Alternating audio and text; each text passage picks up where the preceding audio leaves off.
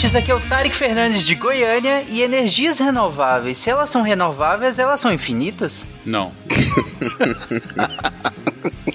ok. Próximo. Acabou o cast, gente. Créditos. Aqui é o Bruno de Porto Alegre, Rio Grande do Sul e vibre boas energias pela sua alma. É, Foi, sério, foi a primeira coisa que eu achei quando eu pesquisei energia, frases. Deus É triste, né? Triste. Quem nunca pesquisou o tema no, em site de frases? Ah, não. é- Isso é comum. É, não nego nem confirmo nada. Olá, pessoas. Aqui é Fernando Malto Venca diretamente de São Paulo. E eu gostaria de dizer que energias não renováveis geram impacto, energias renováveis geram impacto, viver gera impacto. Só isso. Obrigado. E gol de São Paulo. De VH, que é a Gabi Avelino, e eu queria saber se é nesse episódio que a gente vai aprender a estocar o vento. Boa. É, Yuri de Uberaba e vamos adiar o fim do mundo. Tomara. Aqui é a Isabela falando de Santo André, São Paulo, e a energia não pode ser criada nem destruída, apenas transformada. De Gaspar, Catarina, que é Marcelo Guaxinim. E é a segunda gravação essa semana que o Fencas não é o host. Eu tô movido pela energia do ódio. um é animado demais, o outro é animado de menos. É isso aí que eu queria dizer pra vocês. Eita. É uma verdade. Gol de São Paulo, porra, 2x0, eu não acredito. Desculpa, gente. Juro que agora eu vou ficar quieto. Também sou contra o Fencas também, gente. Vamos... pois é. Precisa pensar um novo host. Você está ouvindo o SciCast, porque a ciência tem que ser divertida.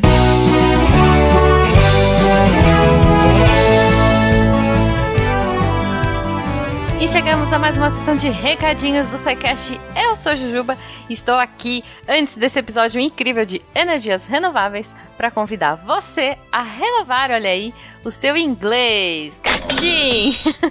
então, se você quiser conhecer uma forma muito bacana e diferente, conheçam aí o Cambly, aquela plataforma marota que conecta professores nativos na língua inglesa a alunos que querem aprender de qualquer nível com qualquer dificuldade e, enfim, da forma que você precisa aprender. Então, se você quer saber como é que é, cara, é muito interessante. Você, eles têm uns métodos muito bacanas de estudo, tem muita conversação e é individual. Então você vai ter uma exclusividade, olha aí, no seu ensino e isso, cara, reflete muito na forma que você aprende. Então, assim, se você tá meio na dúvida, não sabe muito bem como é e tal, entra lá no site e você vai fazer uma aula teste na faixa com o nosso código. Você vai entrar no cambly.com, que é C-A-M-B-L-Y.com, e vai usar o código SciCast para ganhar uma aula teste aí. Depois vem conta pra mim o que, que você achou, eu tenho certeza que você vai gostar. E claro, para me contar, né, o que você achou da aula do Cambly ou desse episódio, você tem algumas formas. Você pode me mandar um e-mail pro contato arroba scicast.com.br. Você pode falar com a gente nas nossas redes sociais, arroba Portal Deviante no Instagram e no Twitter. E você pode entrar nesse episódio aqui no post e falar com a gente na seção de comentários, que com certeza é o mais bacana, porque vai ter mais gente discutindo esse episódio. E os nossos Psycasters também entram lá para saber o que vocês estão achando, se vocês têm dúvidas. Então essa é a melhor forma de interagir com a gente, tá bom? Lembrando sempre que se você quiser, além de interagir, ajudar esse projeto a partir de um real, PicPay, Padrim ou Patreon, você já faz parte da família Deviante e ajuda a gente a divulgar a ciência Brasil e mundo afora, por que não? Lembrando, claro, que lá no final do episódio tem a fofa da Deb contando pra gente quais foram os textos da semana daquele jeito Deb de ser. Então, não deixem de ouvir até o final, fiquem com a gente e curtam aí, vocês já vão saber o que tem de bacana pra vocês lerem no final de semana, tá bom? Acho que por hoje é só. Agora eu vou carregar as minhas energias. Eu vou dar uma cochiladinha porque hoje é sexta e a gente se vê na semana que vem. Beijo pra todo mundo.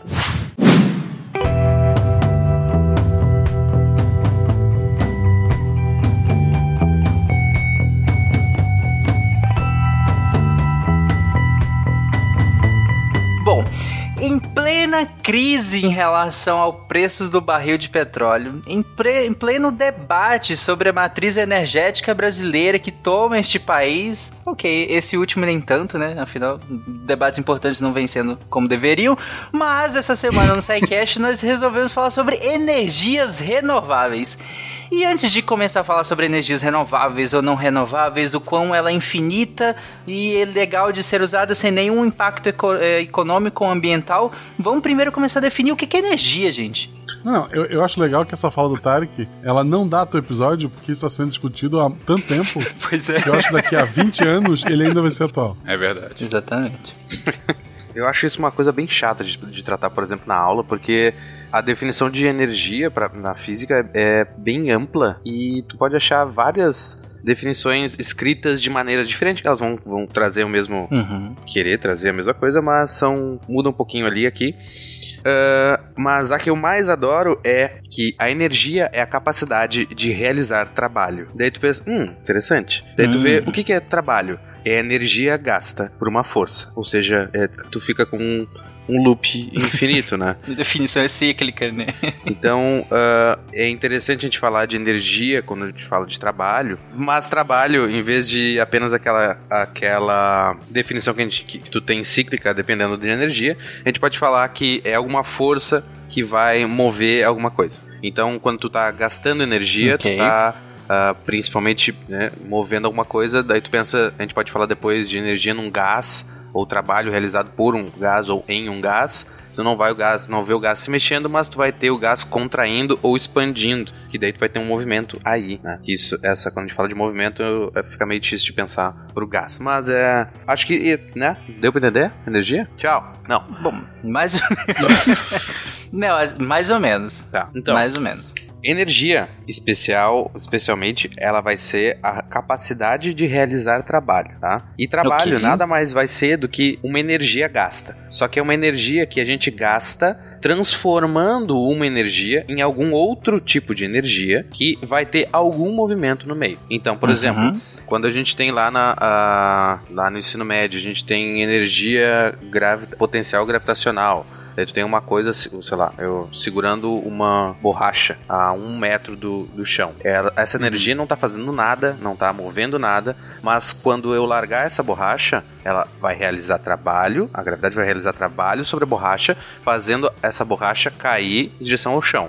Só que então essa energia que está realizando o trabalho, ela está sendo transformada em outro tipo de energia, que é a energia cinética, que é a energia do movimento. Era gravitacional, agora entrou em movimento, tá transferindo essa energia que era gravitacional para um movimento. E ela se chama Exatamente. cinética nesse caso, né? Então, ah, aí que a gente vai ter ah, a importância da energia, seja de qual tipo, qualquer tipo for, a gente vai ter a transformação de uma energia para qualquer outra, especialmente no nosso caso, que a gente adora, em eletricidade, né?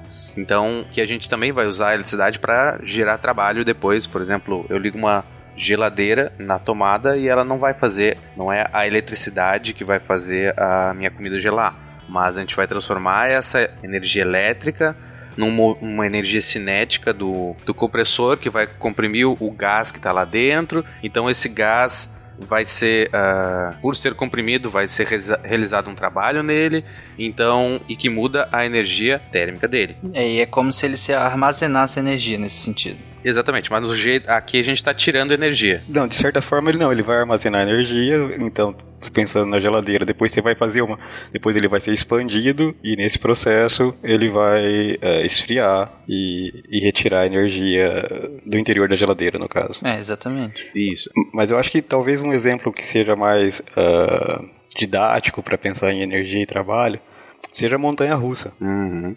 Ok, do desenvolva. parque de diversão. Ah, ah, você entra no carrinho, né? Então, gasta-se energia para te levar até o topo da primeira ah, da primeira montanha, do primeiro a colina ali da montanha russa, certo? Uhum. Então, nesse percurso, eu, eu gasto energia realizando trabalho, levando o carrinho até ah, o topo da, da montanha. En- Então, nesse processo, eu armazeno energia no carrinho na forma de energia potencial. É, potencial gravitacional. Depois eu solto esse carrinho para ele descer. E essa energia potencial vai ser transformada em energia cinética e ele vai subir, descer, dar voltas com essa energia que ele foi armazenado nesse princípio, correto? Uhum. Não à toa que essa primeira subida, em geral, é a mais alta de todas do- da montanha russa. É. né? Sim. E, exatamente. É pra te preparar pro que vem em seguida, né?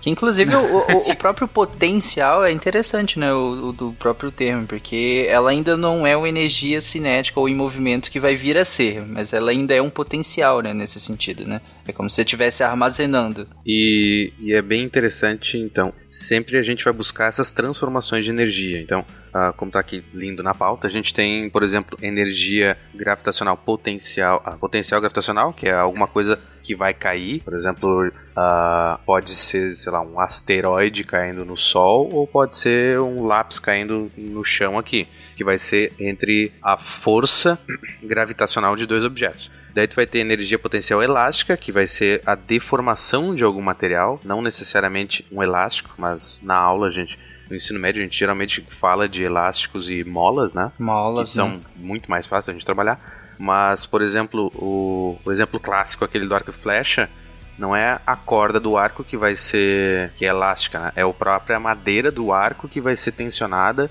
e ela que vai dar energia pro transferida para flecha. Então, Uhum. pode, é, de N coisas que a gente tem no nosso dia a dia.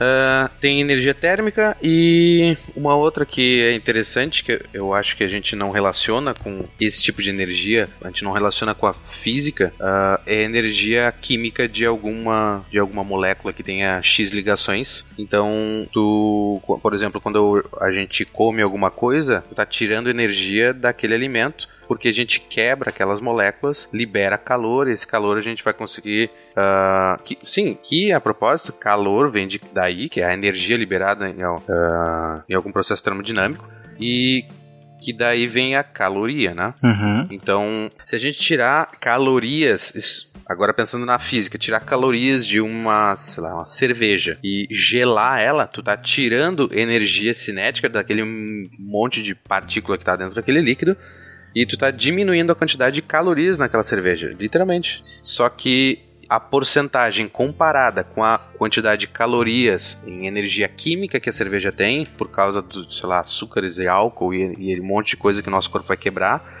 essas poucas calorias que a gente vai tirar resfriando a cerveja é irrisório comparado ao quanto a gente vai absorver quebrando essas moléculas. Deu pra entender? Hum, ah, bom, porque a manchete já seria tomar energi- eh, cerveja quente engorda mais, então. Mas, e, liter- e realmente engorda mais. Só que é uma coisa, sei lá, zero, A zero, diferença é. algum por cento nada, sabe? Mas, na verdade, acontece. Tanto que quando a gente vai, vai trabalhar, sei lá, se eu for fazer um cálculo de quanto quantas calorias eu vou resfriar uma cerveja e tal, numa latinha, a gente vai ter, a gente vai trabalhar com calorias mesmo. Enquanto que, se tu for ver no rótulo da cerveja, quantas calorias tu consome quando tu ingere um copo, é, vai estar na ordem de quilocalorias.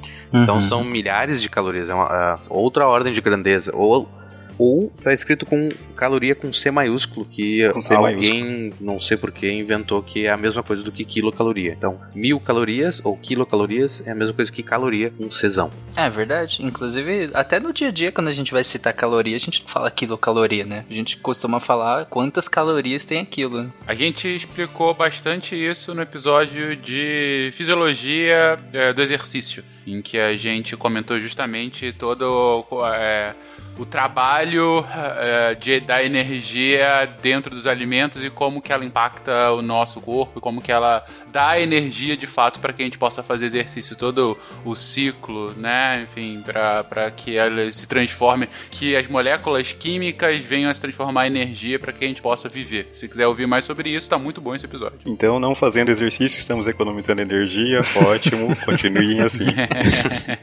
Não vale essa. Bom, nesse ponto, já que, como o Bruno falou, a questão aqui é conversões, né? A gente vai pegando a energia e transformando em outra energia, e isso é a gente vai manipulando à medida que a gente precisa. Seja térmica, elétrica, e a gente vai fazendo essas manipulações para que a gente obtenha o trabalho no fim, que é o que a gente quer, mover alguma coisa para no final gerar algo, né? Nesse sentido, a gente, é um bom momento para a gente explicar a frase da Isabela no início. Então, a, a energia, ela é um conceito abstrato, como um todo. A maioria das pessoas, se você perguntar pra elas o que é energia, ela vai saber te dar uma resposta. Ela sabe no dia a dia. Energia elétrica, que move as, as coisas que ela usa no dia a dia. Então, ela sabe o que é, mas é difícil é, dar uma definição geral. Mas as definições de energia cinética, por exemplo, que vocês deram vários exemplos de movimento, energia potencial, é, gravitacional, elástica, a gente sabe muito bem definir matematicamente e com exemplos diversos esses determinados tipos de energia. Então, o que acontece na, na minha frase do, do começo, né, que eu falei que a energia ela não pode ser criada nem destruída, ela é apenas transformada, é um pouco disso, né? É como se fosse a energia um, um conceito. Por exemplo, a gente pega, sei lá, a energia do sol. E aí, o que que acontece para a gente conseguir usar a energia do sol? A gente precisa, tem os processos de, de transformação. Então, essa energia entra em contato, por exemplo, é, com a nossa atmosfera e com as nossas plantas, e aí realiza fotossíntese. Então, tem essa transformação da energia do sol, que era uma coisa que a gente não sabe muito bem como definir, e aí tem uma transformação de uma energia que a gente consegue definir, que é, por exemplo, a energia é, gerada da fotossíntese. Nesse sentido, então, o, assim, o sentido geral da sua frase, pelo que eu entendi, é no sentido de que a energia ela não tem como ser criada do nada e dado que ela não é criada do nada, ela também não é destruída completamente. Né? Ela vai sempre entrar num ciclo de transformação em outras energias. E aí, seja a energia é, o objetivo final, né, do, do que eu quero, quanto as perdas ao longo desse processo. Mas mesmo as perdas estão sendo transformadas, né? Não necessariamente ela está sendo esgotada, né? Ela não está sendo consumida. Exatamente. É, a gente pode pensar num carro, por exemplo, né? Quando a gente abastece um carro com combustível, seja ele gasolina, qualquer combustível. O motor do carro, para fazer é, a combustão e fazer o carro é, ter um movimento, ele não tem uma eficiência de 100%, né? Nenhum motor tem uma eficiência é, de 100%. Então, o que acontece? É, uma parte da energia é transformada no movimento, mas outra parte é transformada em calor, então o carro esquenta, o motor esquenta. A outra parte é transformada em ruído, o carro faz barulho se ele não for elétrico. É, a outra parte é transformada em atrito, que o pneu do carro tem com o chão. Então, era um blocão de energia que tinha um potencial de se transformar em alguma coisa, né? E aí, é, ela foi transformada em várias outras coisas. Mesmo as perdas é, foram uma transformação da energia inicial. É, e no limite, a gente pode até fazer uma sequência lógica é, de onde vem a energia e pode até fazer uma coisa ao contrário, né? Então, por exemplo, gostei muito do exemplo que o Bruno deu sobre é, a energia elástica de um arco, né? uhum. né? Que na verdade não está na, na, corda e sim na madeira, né? Então vamos pensar o final. Atiraram com um arco e atingiram alguém. Meu Deus, Fencas. Podia ser só um alvo. Não, vamos melhorar. Atingir o Tarek. Vamos lá. Atingir o Tarek, beleza. O Guacha foi. Vamos, vamos nomear. Okay. O Guacha, ele pegou um arco e atingiu uma flecha no Tarek. Não precisamos Perfeito. dizer onde, mas atingiu no Tarek. Ok. É, a, a força, né, que, da flecha atingindo o Tarek pode ser tanto uma, fe, uma flecha que perfura ou aquelas que de, de, de, plástico, sabe, que só fica grudada na testa. Mas enfim, é, a força veio justamente da energia elástica anterior que a, a, o arco fez na corda para que a flecha pudesse vencer a gravidade e percorrer toda a distância até atingir o Tarek. A força que fez o ar, a, essa energia elástica acontecer veio do Guacha. O Guacha, com a musculatura dele, ele puxou a corda, a corda foi deixando o arco mais, é, mais teso até o ponto em que quando ele soltou, a, a, a flecha foi para frente. E de onde é que veio a energia do Guacha? O Guacha tinha energia guardada de alimentos anteriores que ele comeu e os alimentos tinham em si energia química. Digamos que esse alimento tinha sido, sei lá, alguma verdura, algum legume. Nunca. Dificilmente. Nunca, mas tudo bem. Mas digamos hipoteticamente pro nosso caso. Hipotético, vamos lá. No, beleza, um bife. Eu gosto de comer um bife sem qualquer tipo de queijo, porque eu gosto não gosto de queijo, mas ele comeu um delicioso bife. O bife teve essa energia, ele veio do boi, o boi ganhou a sua energia comendo a gramínea, a gramínea ganhou a sua energia a partir da fotossíntese que vem do sol, o sol tem a sua energia, entendeu? Então você começa a fazer essa sequência lógica E essa distribuição energética, ela vai se transformando ao longo do tempo. A conclusão disso é, o Big Bang aconteceu pro Guaxa acertar uma flecha no Tarek. Meu Deus do céu. Isso foi longe. Talvez um pouco longe demais, talvez. Talvez, né? Porque tu vai parar no Sol, porque tu, tu vai dizer que a energia da fusão de dois. Porque tá- no Sol tu vai ter o processo de fusão e de hidrogênio hidrogênio para virar hélio, claro, são várias etapas aí. Mas tu não vai dizer que, sei lá, a energia que liberou daí veio, sei lá do quê? Veio do Big Bang? Acho que não. Veio, é, não foi no Big Bang que criou esse hidrogênio? Ou talvez antes desse hidrogênio, subpartículas que então viraram esse hidrogênio? É, aqui eu, eu fui um argumento pelo cômico, na verdade. Ele deu um passo bem distante, mas, mas não tá errado. Se a gente quiser começar de algum lugar, vai ter que ser daí. Mas eu não queria entrar nesse mérito, gente. Se a, Não, se a piada final fica ruim, a gente acaba no sol. Não, mas sim, faz, é, é- é- faz sentido a indagação, mas que nem o, o Yuri falou, mesmo assim as partículas fundamentais precisaram, no caso, ser criadas e tudo mais, né? Você tá advogando pelo criacionismo, Tarek? É isso mesmo? Não, não, eu digo criadas não por um criador, mas enfim. Esse cast já foi melhor, Tarek.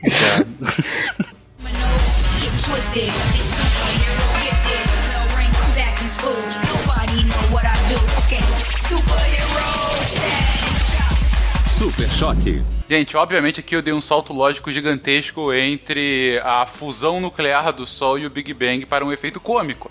Mas o ponto que a gente queria chegar aqui era justamente essa interligação é, de, de como as energias vão sendo transformadas para um fim último, que não vai ser último, porque assim que a flecha atingiu, digamos seja, vamos, vamos ser menos malvados com Tarek, foi de fato aquela flecha de plástico que ficou grudada na testa dele. O que aconteceu? Para ela chegar lá, assim que ela atingiu, ela fez um barulho, então dispersou a energia numa energia sonora que foi para lá. Ela, ela fez, deixou marcado na testa dele por conta do impacto, então o impacto teve um impacto relativo na testa dele, e aí parece que ela dispersou, mas ela, enfim, de qualquer forma, ela não acabou. Ela. é, Esse processo todo acabou aí, mas ela não sumiu no ar. Ela foi transformada em todos esses pontos. É, ainda que fosse uma flecha de plástico, se o Guaxa tivesse colocado energia necessário, ela teria quebrado a testa do Tarek, entendeu? No caso, obviamente, a gente não fez isso. Mas o ponto que a gente quer colocar é essa energia ela é transformada, transformada, transformada, que pro cast de hoje vai ser uma coisa fundamental. E a gente já falou isso em outros casts anteriores. A gente já falou é, parte dessa explicação no cast de energia nuclear. A gente falou muito disso no cast sobre eletricidade, que a gente vai resgatar alguns, alguns pontos aqui hoje. A gente falou disso no cast sobre baterias, que a gente falou muito de energia potencial, afinal, baterias, né? Enfim, é, a gente só tá fazendo esse, esse relembrar e viver inicial porque faz todo sentido para esse início de cast. Inclusive, eu acho que essa questão básica de energia, meio que a gente vê muito na escola, né? Porque ela é muito interdisciplinar. Né? A gente vê lá na ecologia, quando a gente está estudando aquelas pirâmides de energia, né? Em que tá sempre na base, pensando na base mais larga, porque os produtores, eles vão conseguir produzir a própria energia, né? Como o Fencas falou, a partir de um processo de fotossíntese que vai utilizar a luz solar, né? Que seria como se fosse um ganho de energia externo a nós, né? E aí sim vem uma energia.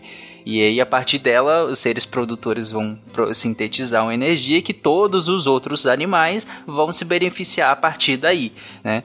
Então, desde a ecologia até a física, em que a gente vai estudar de fato a energia em várias outras formas, é, é um tema muito bem estudado na escola. Mas, dado o, o tema desse episódio aqui, Fencas, é, rapidamente, por que, que entender a energia é fundamental quando a gente vai pensar em, na, em questão política sobre é, energias renováveis ou não? Antes da gente entrar no que, que é de fato. Podia te dar várias explicações diferentes, mas talvez a mais importante seja porque a sociedade humana, assim constituída, ela é movida de acordo com o tipo de energia que ela tem. Ela consegue ter o seu progresso técnico-científico, ela consegue é, dar bem-estar, ela consegue progredir, enfim, de forma coletiva e dar saltos em- ao redor disso de acordo com o tipo de energia e o quanto essa energia ela, ela de fato serve aos seres humanos. Então, se no início dos tempos a gente é, subsistia basicamente a partir ah, de energia ah, de tração animal, quando muito, ah, de energia térmica a partir de fogueiras, que quando muito cozinhavam o alimento, mesmo quando a gente conseguiu cozinhar o alimento já foi um grande ganho da situação anterior em que a gente só podia comer aquilo que a gente coletava. Quando a gente consegue aprender a cozinhar o alimento, isso dá um potencial gigantesco da gente aproveitar muito melhor a proteína animal e isso vai ter uma relação direta com o nosso com, com a própria evolução humana, o uso muito melhor do cérebro a partir de maior disponibilidade energética e tudo mais. Mas indo um pouco mais para frente, quando você começa a dominar a energia potencial a partir de moinhos ah, de vento, a partir de, de rodas d'água, é, aí um salto ainda maior quando você começa a substituir a tração animal pelas primeiras formas de energia ah, mais. é, estilo bateria, né? Quais sejam a lenha, o carvão, eh, depois de algum tempo máquinas a vapor movidas a carvão, máquinas a vapor movidas a petróleo, depois o petróleo como grande agente energético, um outro salto, a energia nuclear hoje também como uma grande alternativa. E aí a gente chega hoje num, num debate em que a gente tem o domínio de diversas fontes de geração de energia, a gente tem um domínio bastante grande sobre formas de transformar essa energia para o nosso uso, principalmente, mas não somente eletricidade. E hoje o debate vai para um outro ponto que também tem muito a ver com geopolítica, que é o impacto que a geração dessas energias faz para a nossa sociedade, ou seja, as externalidades eh, negativas da geração energética a principal hoje em dia mais debatida, que é a emissão de gases de efeito estufa e seu impacto nas mudanças do clima. Mas é, justamente por conta desse. Não é só essa, a gente pode falar impacto em, de alagamento de reservação para hidrelétrica. É, impacto ambiental direto, né? É, é, é, direto e indireto, né? Desde, por exemplo, eu estou alagando uma grande área para que eu construa uma hidrelétrica. Isso é um impacto direto à biodiversidade, de comunidades locais, etc mas indiretos também, como por exemplo, é, poluição local em toda aquela comunidade numa usina térmica de carvão. E aí, justamente quando entra a questão da externalidade nesse debate, hoje você tem um debate energético global sobre a substituição dessa forma, dessa geração de energia elétrica ou não por outras fontes mais limpas, de menor impacto. Ou seja, volta o debate energético que nunca saiu do radar, mas agora é transformado sobre como que a gente vai fazer para gerar energia. E a energia vai continuar sendo o grande mote da civilização humana. É, tanto que, claro que a gente está usando como régua nós mesmos, mas quando a gente vai falar, inclusive, sobre civilizações, civilizações além das nossas capacidades, civilizações mais avançadas do que o nosso atual estágio, uh, claro que usando a nossa próprio desenvolvimento como régua, a gente usa um, uma das dessas réguas é a escala é, de Kardashev, em que ah, os graus, né, a civilização tipo 1, 2 e 3, é basicamente atrelado à forma que aquela civilização consegue para gerar sua energia. Então, uma civilização que não chegou ainda ao tipo 1 é uma civilização que ainda não foi possível de aproveitar toda a energia potencial do planeta. Assim que você consegue aproveitar toda a energia potencial que está naquele seu planeta, você vira tipo 1. Uma civilização do tipo 2, ela é possível de aproveitar a energia potencial da sua estrela. A do tipo 3 é possível aproveitar a energia potencial de toda uma galáxia. Do tipo 4, do universo como um todo. Então, entendeu? É, é, você vai é, aumentando essa escala de forma logarítmica nesse caso, mas da energia que você consegue transformar. E a gente, nesse caso, estaria no 0.8, 0.9, vamos colocar assim, nessa escala. Então, assim, em síntese, é basicamente que toda vez na história da humanidade em que nós conseguimos manipular a energia de maneira diferente, de maneira mais, digamos, eficiente, foi um salto, né? Foi um ponto de ruptura. Isso sempre que nós conseguimos manipular uma nova fonte de uma maneira melhor, de uma maneira mais eficiente, sempre foi um salto, sempre foi um ponto de ruptura, né? Sobre o que o Fencas falou agora, que eu me lembrei de algo que eu queria falar e acho muito interessante, que se a gente parar pra analisar, como tu já fez antes a, a ideia do, do, do Fencas comendo um bife, o bife comeu a grama, a grama, não o bife comeu a grama, ah, Meu Deus. Pera que eu me perdi aqui. Tá, mas se a gente parar pra pensar, se eu botar fogo num, num pedaço de lenha aqui pra me esquentar, ou sei lá, pra esquentar, pra fazer uma fogão a lenha ali, tá? A gente bota fogo na Uhum. madeira. Só que a madeira cresceu fazendo a fotossíntese que a gente tanto estuda na, na- na- no colégio. Só que se tu pegar lá a equação da fotossíntese, a gente vai ver que tu tem lá um monte de elemento de um lado, elemento do outro, daí eles vão se organizando. Só que ela é endotérmica, ou seja, tu precisa dar energia para que ela aconteça. E é justamente é isso que a luz solar tá fazendo. Então, ah, tu tá botando energia para dentro para armazenar em forma de glicose e outras daí coisas de química, eh, química e biologia aí chata. Mas daí tu vai ver a estrutura básica da madeira, tu vai ter bastante celulose, que é feita a partir da glicose e tal que nada mais é tu tá queimando, liberando energia, que essa energia foi a que a planta absorveu do sol há sei lá quantos anos atrás e que está em outra forma agora, mas ah, como, como energia química daquela molécula grande. Então eu dei uma olhada aqui, tu- a gente consegue quase 3 mil joules por mol de celulose. É uma unidade aí por mol, aí alguém faz a conta e transforma em gramas. Mas é. Então a madeira nada mais é do que uma pilha orgânica carregada pelo sol. Mas é- é- eu acho fascinante esse- essas coisas de armazenar energia em coisas que você. É porque, assim, popularmente falando, se a gente parar pra, pra pensar em armazenamento de energia, digamos assim, a gente pensa em pilhas, né? Essas coisas mais óbvias, né? Pilhas, baterias e tudo mais.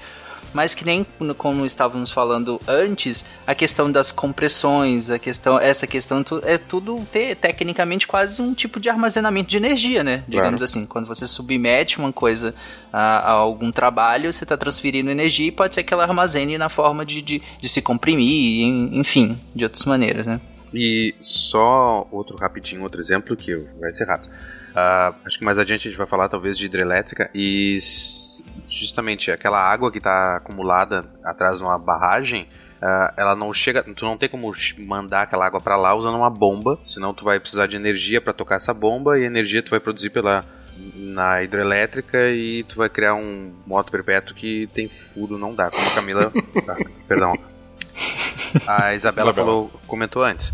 Só que quem é que leva aquela água de volta lá pra cima é a chuva. Só que a chuva é a água que evaporou em algum lugar.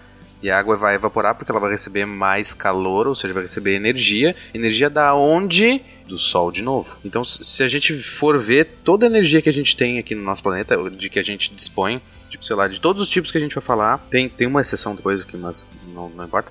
E sempre quando a gente transforma energia, a gente vai ter uma perda para algum outro, para um sistema próximo. Aí tu vai ter como como a Isabela falou antes, vai perder para som, vai aquecer, vai ser atrito, vai ser alguma coisa. Então sempre quando a gente perde uma transformação é ruim. Por isso, agora sim, us- fisgando com o que o Fencas falou, lá na escala de Kardashev, o nível 2, que é domínio de uma da energia da estrela inteira, daí tem a ideia do, da esfera de Dyson, que é muito Sim. louca que tu pega toda a energia da estrela. E é, isso é genial. Mal, mal posso esperar a gente fazer isso, porque tu não vai ter que esperar o sol esquentar a água para a água ir para outro lugar, para a água cair, para a água depois. E tu tem várias, ah, vários lugares onde tu perde energia. Tu pega a, a, a energia direto da fonte, depois, logo depois da fusão. É, Então, é, não sei, eu acho isso muito bonito. Ah, que bem legal essa perspectiva de, de não ter que esperar, por exemplo, o sol ter que transferir energia para uma planta, uma planta fazer fotossíntese, transferir energia em forma de molécula e tudo mais, até Uhum. você consumir, né, essa energia e de algum modo ainda gerar trabalho com ela e Exato. depois, né, é, evitaria todas as perdas, né? E até os combustíveis fósseis, né? É, exatamente. E de certa forma, uma das energias que a gente não vai mencionar nesse episódio, mas que é, bom, basicamente isso que o Bruno disse, ao invés da gente pegar lá uma esfera de Dyson, que, que é uma esfera de Dyson, gente, é basicamente colocar como se fosse painéis solares literalmente ao redor de todo o Sol. É, e aí, a partir daí, transferir essa energia de alguma forma pra Terra, né? Um fio, talvez. Com um fio, pode ser que funcione. Vai ficar rodando, mas enfim, a gente dá um jeito. Deixa mais frouxo o fio daí. Aquilo vai enrolar igual o fone de ouvido, vai ficar uma loucura. É só não esticar, gente. Mas é uma, uma matriz energética que a gente não vai citar nesse episódio, mas que é basicamente esse pegar a energia do Sol, é justamente a fusão nuclear, né? A gente fez um episódio sobre energia nuclear nos primórdios do SciCast, que é a fissão nuclear, ou seja, é o você tá separando, né, átomos pesados e a partir da, dessa separação, geração de energia e aí decaimento, enfim. É, a energia nuclear não é uma energia renovável, daí não entra nesse episódio, mas ainda assim é, é, uma, é uma alternativa. E a fusão nuclear é quando você está fundindo dois átomos e no processo dessa fusão você tem uma geração bastante significativa de energia, que é basicamente como o Sol gera a sua energia, né? Então, uh, você já tem estudos sobre fusão nuclear aqui é, para alternativas disso aqui na Terra, né? A China estava para inaugurar uma primeira planta piloto de, de fusão nuclear recentemente, é. É, mas ainda é algo para um futuro talvez não tão distante assim, mas também não imediato. Então, é só para deixar a menção que e a lógica justamente é a energia, não é a energia do Sol, mas é a energia que nem a do Sol.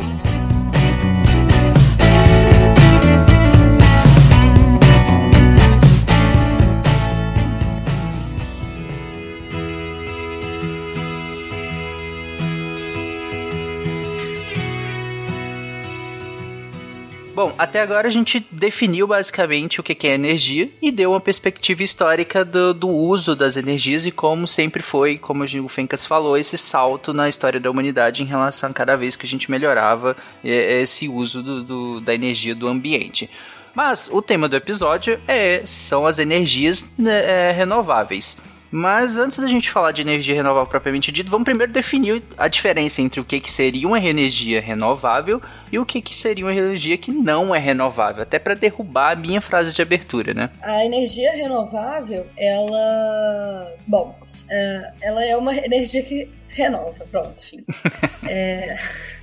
Mentira. A diferença entre elas é a seguinte: as que não são renováveis, a gente depende de alguns processos que são é, em escala geológica, então demoram tempos que são muito além da humanidade, como por exemplo combustível fóssil ou urano porque eles estão associados a esses processos né, geológicos. A energia renovável é aquela que a gente vê a reposição dela é, no nosso ciclo de vida. Então, é, energia solar, porque o sol está sempre fornecendo energia, eólica, porque está sempre ventando, é, hidrelétrica, porque, bom, ciclo da água e tudo mais. Então, essa é a principal diferença. A gente tem que pensar assim: a humanidade vai ser capaz de ver esse recurso surgir de novo? Se sim, ele é renovável, senão, ele não é um recurso renovável.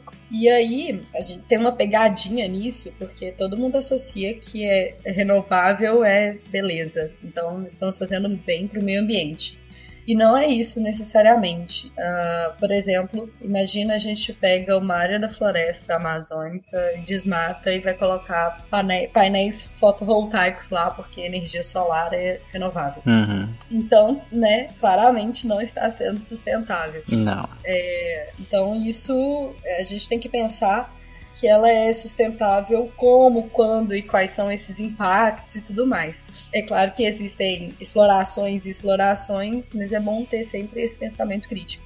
É, é como o panorama do quase do. E aí me corrijam se eu estiver errado, mas é, é quase aquela brincadeira com carro elétrico, né? Que o carro elétrico ele não, não polui, porque em si ele não há combustão nele, então você não tem a liberação de, de gases tóxicos, nem de, de que vão contribuir para o aquecimento global, como dióxido de carbono e tudo mais, ou monóxido de carbono também.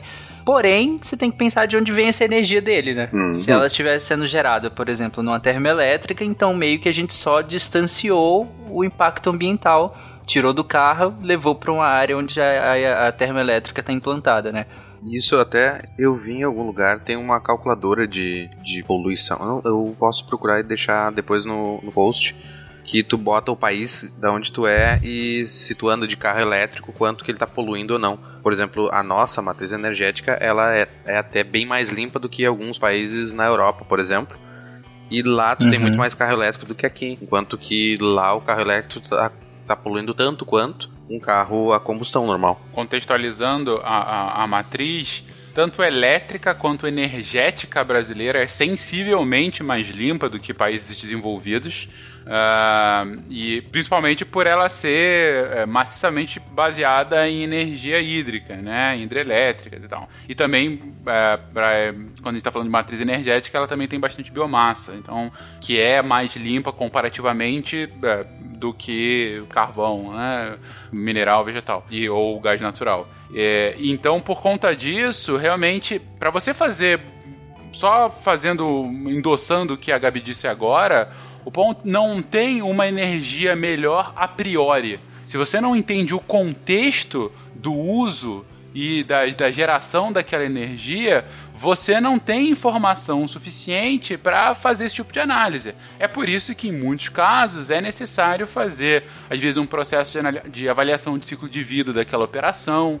É, é necessário você fazer uma investigação sobre ah, todo o processo de geração de energia ah, ou, ou geração de energia elétrica daquele local, porque mesmo dentro de um país, no caso do Brasil não, não varia tanto, com raras exceções, porque o que a gente tem aqui é nossa nosso sistema interligado nacional, significa que quase toda a energia, consum, energia elétrica consumida no país, ela pode ser gerada em qualquer lugar do país, com exceção principalmente de Roraima, que não está no, no sistema.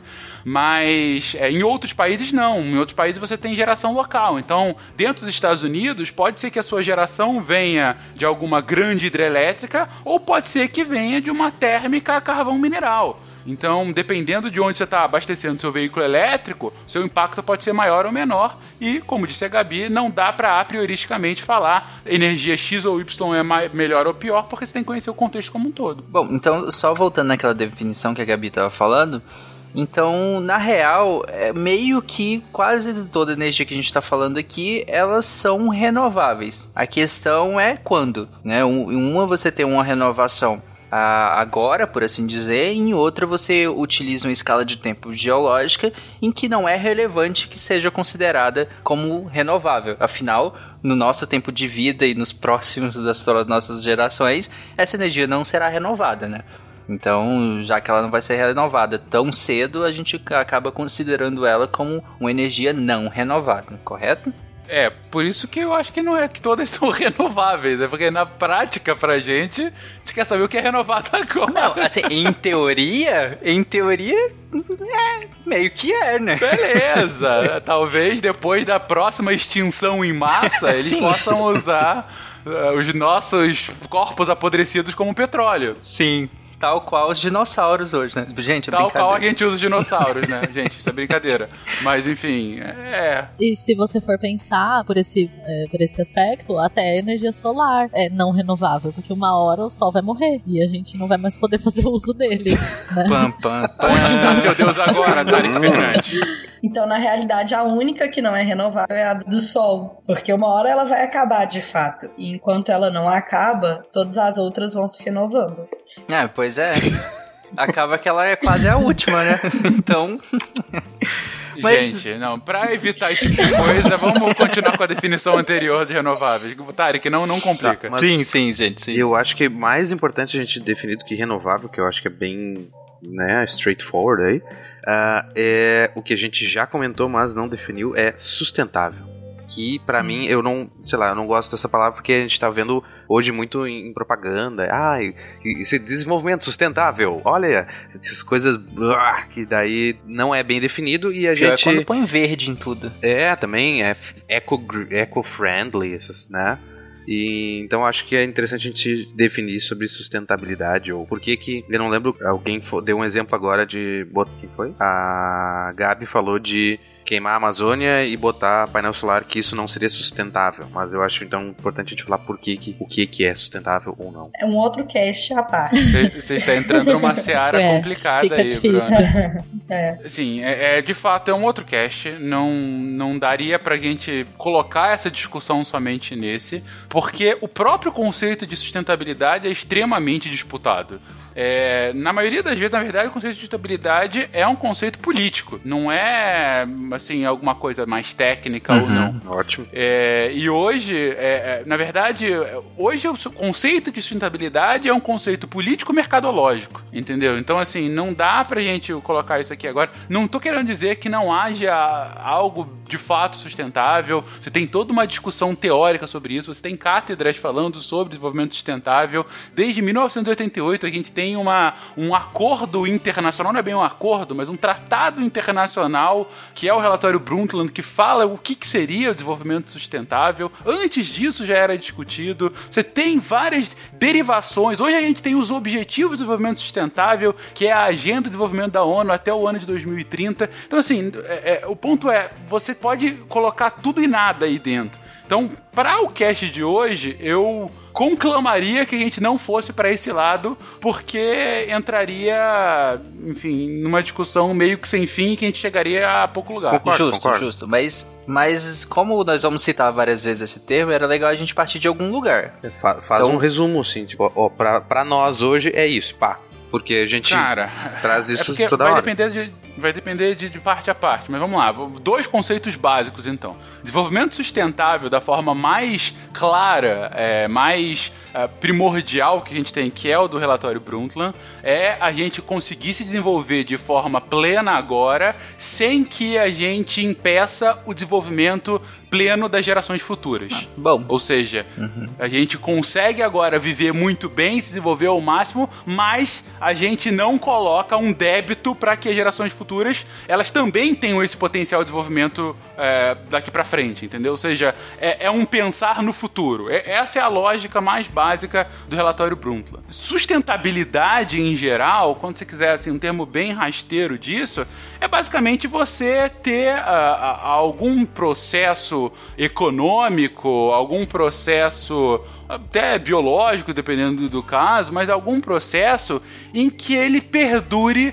de forma o mais indefinido possível. Ou seja, que parte do processo não retire o potencial do processo continuar acontecendo no futuro. ok. Entendeu? Então, assim, quando você fala que uma empresa é sustentável, é, num sentido mais, mais clássico, antes da sustentabilidade corporativa, como tá aí, era basicamente uma empresa que ela aguentava, que ela podia ficar, ela sobrevivia sem precisar, sem quebrar no meio do caminho. Minha empresa sustentável significa que daqui a 50 anos essa empresa vai continuar existindo, porque ela tem, tem ah, estruturas sólidas, né? Você tem, então, um processo sustentável é basicamente um processo que vai continuar daqui pra frente. O problema é que isso acaba sendo muitas vezes desvirtuado, deturpado, e aí vem selos verdes bizarros e, enfim. Mas de forma bem rasteira seria isso. A empresa de lápis que planta a árvore e o grafite. Ok. Justo. Mas bem basicamente é a utilização de recursos de modo a, man- a manter o sistema.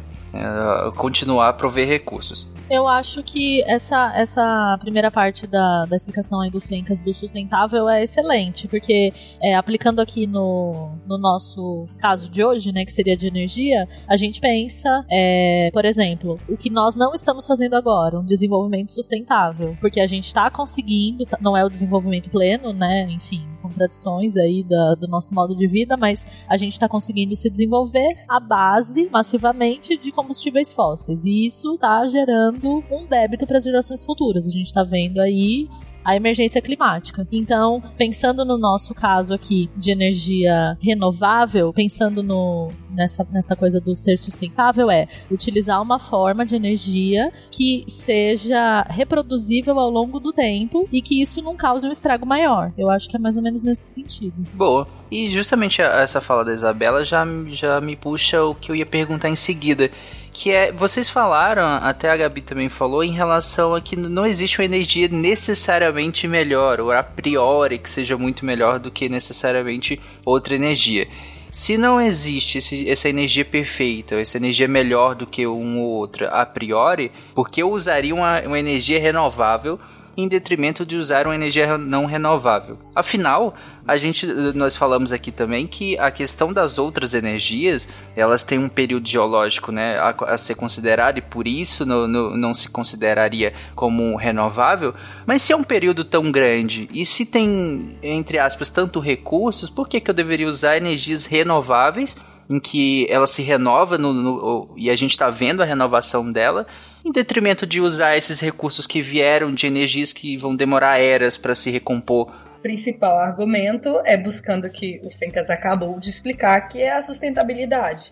É, a ideia de buscar energias renováveis é manter a produção de energia eh, suficiente para o consumo da nossa sociedade, de modo que as gerações futuras também possam produzir a energia necessária para as sociedades que virão, né? Então, é, os recursos também eles não são é, como você mesmo disse, Tarek, no sentido de que tem tanto carvão ve- vegetal por é, carvão mineral por aí, eu posso ir usando que tá de boa. Uhum. É, não é bem assim, existe e é muito e tudo mais, mas é, eventualmente vai acabar. E quando acabar, deixará de ser sustentável, né? Na verdade, deixa de ser sustentável agora porque vai faltar. E não só isso, é, é pensar na quantidade de impacto inerente desse tipo de utilização na mineração para o carvão mineral ou nos tipos de impactos que vão causando agora também. Então você vai seguindo pela sustentabilidade, preocupando com o que vai acontecer, mas você precisa manter também o ambiente, o entorno é, viável para hoje em dia, né? No, no exemplo do carvão vegetal é mais é, difícil de, disso, mas, por exemplo, dos combustíveis fósseis, você estaria é, admitindo que a Terra teria condições de formar um outro estoque é, de combustível, sei lá, petróleo, seja lá o que for, é, da mesma forma que foi formado. E eu acho que isso é impossível, né? Porque é, esses combustíveis foram formados num, ao longo de eras geológicas, com diversos processos de pressão e temperatura. Então, é, não, não tem como a gente falar, ah, em uma escala longa de tempo ele vai se recompor.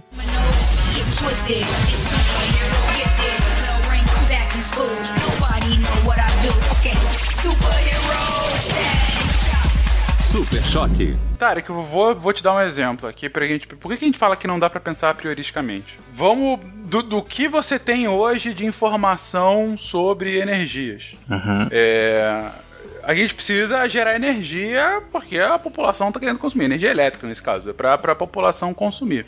Aí o governo vê as opções, tá, tá aumentando a população, tá aumentando, sei lá, o desenvolvimento industrial e vai precisar ainda mais de energia e tudo A mais. renda, à medida que se A aumenta. né? renda é boa, a renda, e aí por isso usa-se mais energia, mais gente usa-se mais energia. Bom, beleza, precisamos fazer novas matrizes energéticas para consumo da população e da indústria.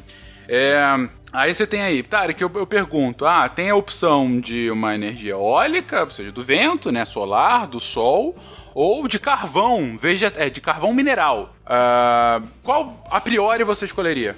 Então, pensando assim, bem, bem basicamente, cara, tem sol pra caramba, né? Tem Uhum. sol pra caramba. Tem vento pra caramba? Tem vento pra, pra, pra caramba, mas eu acho que sol tá melhor. Bom, tem, tem sol pra caramba e sol é de graça. Total, Você né? Não precisa pagar. Você tem um custo de ir lá extrair o carvão, transportar o carvão até as térmicas, é, construir aquela, aquelas é, térmicas que são grandes usinas que vão basicamente usar aquele carvão como combustível e aí aquele combustível vai transformar, é, vai fazer com que uma água esquente, essa água vai virar vapor e aí quando ela vira vapor ela mexe uma pá e quando essa pá mexe, a partir da energia cinética gera energia elétrica, é assim que uma térmica funciona basicamente. E enquanto isso o sol você vai construir lá uma, uma fazenda solar, depois a gente vai explicar um pouquinho melhor e aí a partir da, da luz solar. Você tem algumas, você tem geração distribuída, você tem é, geração, você dá pra usar o sol mais ou menos como uma térmica, mas enfim, no caso, você vai lá, tem as, as placas solares, essas placas vão fazer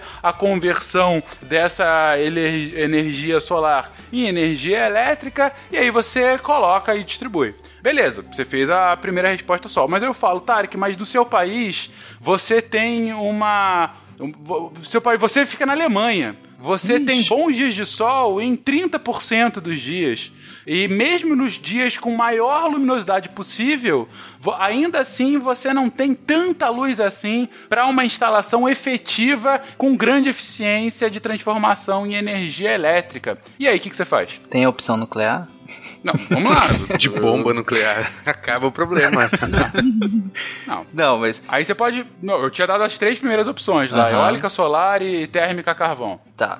Nesse caso, eu tenho que ver. Eu não sei como é que é venta na Alemanha. Ouvintes da Alemanha venta muito aí, porque se ventar eu acho bom, hein? Bota lá uns, uns lugares ah, vastos, assim, e vamos, vamos produzir do vento. Não, é só uma coisa, né? Então, a prim- sua primeira escolha foi eh, a solar. Ah, o Fencas levou pra Alemanha. Eu só levo só pra à noite. Como é que você faz? É, verdade. Também eu não quis nem entrar nesse mérito, mas sim. É, aí eu sei que, pelo que eu entendo hoje, não- a gente não tem lá tanta bateria assim pra armazenar isso tudo, né? Não. Então, mas, a- aí já quebra meu argumento, porque realmente eu preferiria solar, mas nesse sentido eu precisaria desenvolver mecanismos de armazenar essa energia do- no período de que não tem insolação, né? Aí você pode usar eólica à noite, olha aí. Pronto, solucionei o problema. A gente armazena o vento, aí que chega, né? Hum, é, não, aí beleza. O Yuri trouxe muito bem a questão, enfim, da intermitência. Você não tem geração o tempo todo, você tem metade do dia. E nesse caso que eu coloquei da Alemanha, não é tão forte assim e nem tão e nem todos os dias. Esse é o ponto. Beleza, então vamos à, à- à eólica. É, a Alemanha também não tem grandes ventos. Mas ainda que tivesse, ainda que tivesse, também tem o caso da própria intermitência. No lugar que você mais venta no redor do mundo, ainda assim não venta sempre e não venta na mesma intensidade. Você começa a necessitar ah, de ter ou muito mais geração, muitos mais pás eólicas para gerar a mesma quantidade de energia, dado que você tem um vento mais fraco, ou você tem que pensar em outras, ah, em outras soluções. E aí, o que eu quis dizer de não ter um julgamento a priorístico é. Gente, não é porque os países são malvados que eles escolhem, às vezes, é, fontes energéticas com grande impacto. É, por vezes é uma situação daquele país. O, o Japão, ele teve que desenvolver usinas nucleares porque o Japão não tem a quantidade de rios e quedas d'água que o Brasil tem. Japão não podia ter o mesmo potencial hidrológico que o nosso, porque o Japão é uma ilha no meio, assim, do mar é, da China, que fica cercado de, de vulcão, tem, porra, furacão o tempo todo, é uma ilha desgraçada, terremoto, Meu e ainda Deus. assim tá bem bom. E aí teve que desenvolver energia A nuclear. imigração japonesa vai comentar nesse episódio.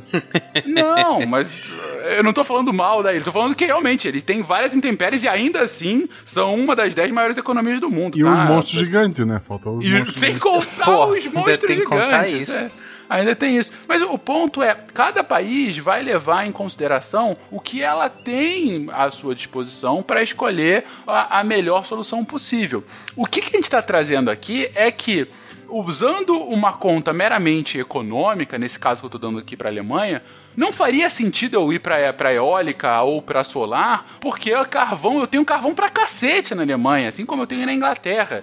Tem uma- um depósito gigantesco de carvão de altíssima qualidade na Alemanha, então eu poderia usar isso, ou outras térmicas, como por exemplo a própria nuclear, que é também uma usina térmica em que o combustível é o combustível nuclear. Não, só antes de, antes de mudar até, a gente tá falando que a Alemanha não, não tem vento, mas o maior parque eólico do mundo é alemão, tá? Assim como a Alemanha é o segundo país que mais investe em energia solar. Uhum. É, e aí mesmo não tendo tanta energia solar. Mas e esse é o ponto Sim. que eu queria trazer. E- Eles estão fazendo a parte deles. Isso, isso é o principal. Então, é- é- esse é, é o ponto que eu queria chegar. Ainda que ele não tenha isso, ainda que seja mais óbvio outras térmicas e tudo mais, por que que no final do dia, hoje, a Alemanha, hoje eu digo, há 10 anos, a Alemanha mudou radicalmente a matriz energética, que até 2010, mais ou menos, era, era altamente concentrada na nuclear, e hoje hoje é altamente concentrada em energias renováveis não convencionais.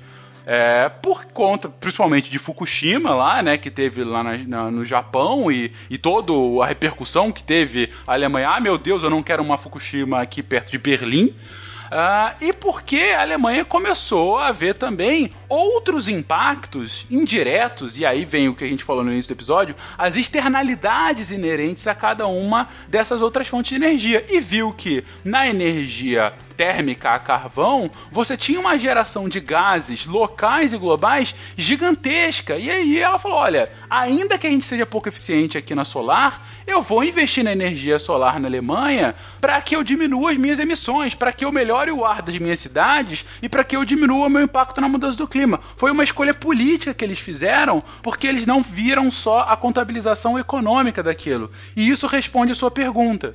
Você não escolhe somente a energia mais fácil, mais barata, mais disponível e somente com o argumento econômico, porque se você não fizer um cálculo de todo o impacto que aquela sua escolha vai causar, as consequências do seu impacto para o desenvolvimento seu, se você pensar meramente num argumento econômico, um mundo com mudança do clima exacerbada é um mundo que mesmo aquelas, aqueles países que investem muito em energia é, com grande emissão de gás de efeito estufa, energia derivada de petróleo, eles vão sofrer tanto consequências de mudança do clima que no médio e longo prazo as suas próprias indústrias vão estar sufocando por conta desses impactos. E aí você começa a ter que colocar isso no seu cálculo racional para entender, ok, dado que eu tenho que colocar também esse impacto no meu cálculo, vamos pensar também em outras fontes energéticas que possam substituir aquelas minhas que eu sempre utilizei, como é o carvão, como é o gás natural, como é o petróleo. E aí você começa a considerar e dar mais apelo a energias que dão um impacto menor, ainda que elas gerem algum impacto, mas é um impacto sensivelmente menor às outras opções disponíveis. E aí entram as energias renováveis nesse balaio e é sobre essas que a gente está falando aqui hoje. E é interessante o que o Guaxa falou em relação a... Ela tá fazendo sua parte, né? É legal que não é como se fosse substituir 100%, porque o argumento que vocês me deram em relação a por que eu devo, deveria usar uma energia renovável é muito no vou pensar na frente, né? Vou pensar inclusive em mim na frente, não só nos outros, né? Em como o, o que eu estou fazendo agora vai vão gerar de impacto e o que eu co- vou colher na frente desse impacto que eu estou gerando agora. De- seja direta ou seja todas as externalidades que você comentou em relação à eh, geração de energia. Então, dado que eu vou ter esse impacto, como que eu faço para mitigar ele desde já? E aí não necessariamente significa substituir 100% da minha matriz energética por algo que eu considero é, renovável. Mas começar, né? Como o Guacho falou, ela tá fazendo sua parte. Ela tá começando de algum lugar, pelo menos, para que haja essa substituição ou para que diminua esse impacto que ela vai colher inevitavelmente no futuro em relação a energias, né? Em relação a, principalmente quando a gente fala de mudanças climáticas, né? Não é algo como se fosse parar. Um caso ainda mais emblemático que o da Alemanha é o da própria Inglaterra. A Inglaterra foi o país que ela, enfim, foi, foi a dianteira das duas primeiras revoluções industriais, que, como a gente disse no início do episódio, está intimamente ligado ao uso de energia, né? No início, a energia de carvão, depois a energia de petróleo. A Inglaterra tem reservas gigantescas de carvão de boa qualidade, hoje nem tão gigantescas como já no passado, mas enfim, sempre teve bastante carvão. A Inglaterra tem uma- algumas das maiores companhias petrolíferas do mundo. E em 2019, pela primeira vez, a Inglaterra ela consumiu mais energia renovável do que energia não renovável no país como um todo. Não, não sei se foi em todos os dias ou em boa parte dos dias, mas tiveram já durante bons meses que a- o consumo de energia na Inglaterra foi mais renovável do que não renovável. Isso é, é- é- é extremamente emblemático de um ponto de vista de escolha de cálculo racional de modelo de desenvolvimento.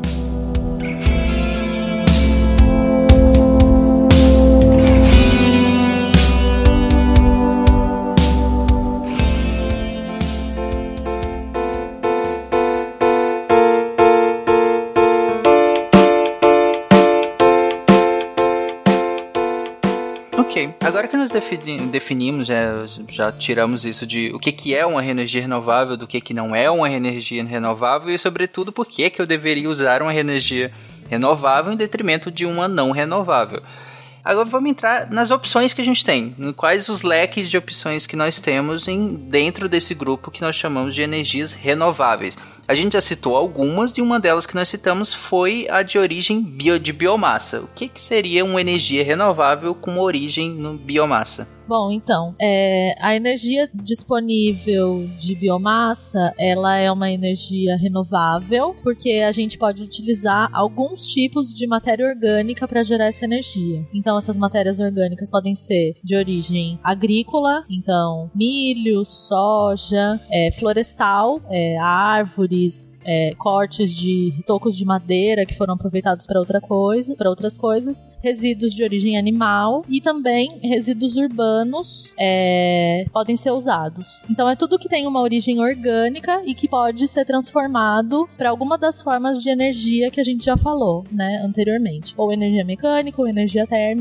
ou energia elétrica. Então, as duas formas principais, não sei se tem outras, é queimar essa matéria orgânica e aí ela pode ser utilizada como uma fonte primária mesmo para aquecimento, né, transformação da, dessa energia em energia térmica e ou também indiretamente essa queima da matéria orgânica para gerar é, calor para aquecer uma água, uma quantidade de água e com o vapor gerar energia elétrica. Então essa é uma forma mais direta e ainda tem uma outra forma que seria é, submeter essas matérias orgânicas por processos de digestão anaeróbia através de micro-organismos que conseguem degradar essa matéria orgânica, então uma cadeia longa, né, enfim, de, de carbonos em substâncias menores, que seriam gases né? Gás é, CO2 e metano. É, e ainda também tem uma forma, dependendo do microorganismo que está nesse, nesse processo, de fermentação. E aí, essa fermentação, ela pode produzir, por exemplo, o etanol, que é o biocombustível utilizado no Brasil, principalmente à base do milho.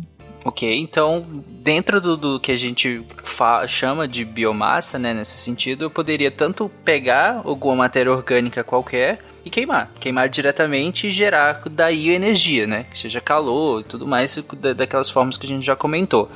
Essa é a primeira opção e a mais óbvia, né? Que eu queimo e gero energia.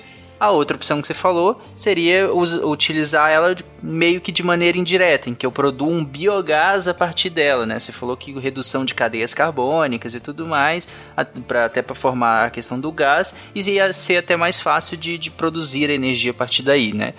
E a, a terceira maneira que você citou seria por processos biológicos, né, utilizando micro-organismos. E aí você citou a questão dos biocombustíveis, né, nesse sentido o etanol, que, que é principalmente produzido. Hoje no Brasil a gente produz mais de cana-de-açúcar do que de milho, imagino, né? Ah, sim. Sim. Sim, que é majoritariamente produzido da, da cana-de-açúcar, né? E, mas também pode ser produzido a partir do milho, né? E, e nesse sentido, qual, onde que entra o biodiesel? Qual seria a diferença? Então, o, o, etanol, a gente consegue ele a partir da fermentação de açúcares, de modo geral, né? Então, o que a gente faz no Brasil é basicamente, a maior parte ainda é o que a gente chama de etanol de, de primeira geração, que converteu o açúcar em, em, em álcool, né? Etanol no caso, a partir de um processo de fermentação. Aí o biodiesel, então, ele seria feito a partir de um óleo vegetal. Uh, pensa no óleo de cozinha, que uhum. acredito que todos devem conhecer, né? É, então esse óleo vegetal ele vai sofrer um processo de transesterificação e vai ser empregado no motor a diesel basicamente sem nenhum tipo de alteração, né? no motor esse diesel, diesel de petróleo, né? O motor a diesel, em princípio, ele foi desenvolvido pensando em óleo de amendoim, se eu não me engano, né? E posteriormente ele foi é, adaptado, tal. Hoje, obviamente, esse mesmo óleo de amendoim que foi usado no início não funcionaria no motor a diesel, mas porque ele sofreu uma série de processos, né? Então, mas esse, no, no primeiro momento o motor a diesel ele foi desenvolvido pensando em óleo, é, esse óleo vegetal e também em petróleo bruto, né? Que são duas coisas que a gente não usa mais como combustível. Então a gente usa alguns processos de refinamento para ter algumas características para esse fluido funcionar melhor, né? Dentro do motor. Uh, e basicamente, então, seria a mesma coisa usar esse, esse biodiesel para queimar dentro do motor. Com relação ao etanol, a gente também tem no Brasil já com algumas plantas industriais operacionais, e isso ainda está em crescimento, o etanol de segunda geração, né? que seria explorar a, a outras fontes vegetais, a própria celulose, converter essa celulose, que o Bruno já colocou no começo, que é uma macromolécula de açúcar, né? Quebrar essa ma- macromolécula, macromolécula e produzir mais etanol. É, o etanol de segunda geração é interessante porque enquanto o de primeira geração ele pegava é, basicamente a cana de açúcar, né? O de segunda geração ele consegue pegar inclusive também o bagaço para produção do exatamente. etanol. E aí você tem uma perda quase zero do processo como um todo, entendeu? É, então é, o, o processo fica ainda mais eficiente, entendeu? E é interessante porque se a gente parar pra pensar que no, no de primeira geração você pega a, a glicose que é proveniente da cana de açúcar, né? Que inclusive seria melhor aproveitada fazendo caldo de cana, mas o que sobraria, que é o, o bagaço da cana, ainda é um, um carboidrato que vai constituir o bagaço também. Então aquele bagaço também é constituído, só que de um outro tipo de carboidrato, que é um carboidrato estrutural, né? Mas que não deixa de ser carboidrato. Então não deixa de ser energia contendo naquelas moléculas ali, assim como tinha energia lá do caldinho mesmo da cana que foi tirado originalmente, né? Sim, é, assim, na verdade, o bagaço já é utilizado hoje em dia como biomassa em queima. Exatamente. Ele vai, às vezes, pra caldeira e coisas do gênero. Mas com o etanol de segunda geração, ele é muito mais eficiente esse ganho, entendeu? Hum, ah, Porque tá. você não. Você tá, tá transformando de fato num etanol. É, você então tem um ganho para a produção de etanol é, é, muito maior do que o da primeira geração e por isso a- o potencial aí para a indústria como um todo. É, vocês estavam brincando, o Guache comentou agora há pouco sobre saudade Lula. É, tem que lembrar que é, a biomassa, em específico o etanol no Brasil, ele foi um. teve um boom no Brasil e no mundo, né? É, você teve muito puxado pelo, pelo etanol de cana aqui do Brasil e de milho nos Estados Unidos. Lá entre 2006, o boom maior foi em 2008. Sim. Em que o etanol era a nova tendência e que ia, enfim. É, fazer e acontecer, o Brasil ia ser um grande produtor. Foi na época em que o, o, o Chaves, ainda vivo, falou que o Brasil ia parar de produzir alimento para ficar produzindo etanol, dado que a Venezuela é grande exportadora de, de petróleo, né? Então, aí você vê a geopolítica da, da energia, né? É, e ele reclamando, e acabou que você naquela época teve um boom das usinas aqui no Brasil, muitas, muitas usinas sendo construídas ah, ou em projetos, e aí a gente achou o pré-sal e tudo isso morreu. Foi. Ai, isso é triste, né? Nossa. Só eh, voltando um pouco mais no tempo, de pensar no lá, Pro álcool, 75, bem, bem pensado. bem né? lembrado. Sim. É, houve toda a crise do petróleo que motivou o pró-álcool e tal. É, mas não, a minha ideia mais em puxar esse tema é que a, a gente pensa muito no petróleo, no esse uso direto do petróleo como gasolina, óleo diesel, né? Mas o petróleo ele tem muitos outros usos, né? Muita coisa é feita a partir do petróleo que de modo geral a gente nem imagina, né? Existe toda uma química de síntese a partir do petróleo que consegue é, nos fornece infinidade de coisas que a gente usa.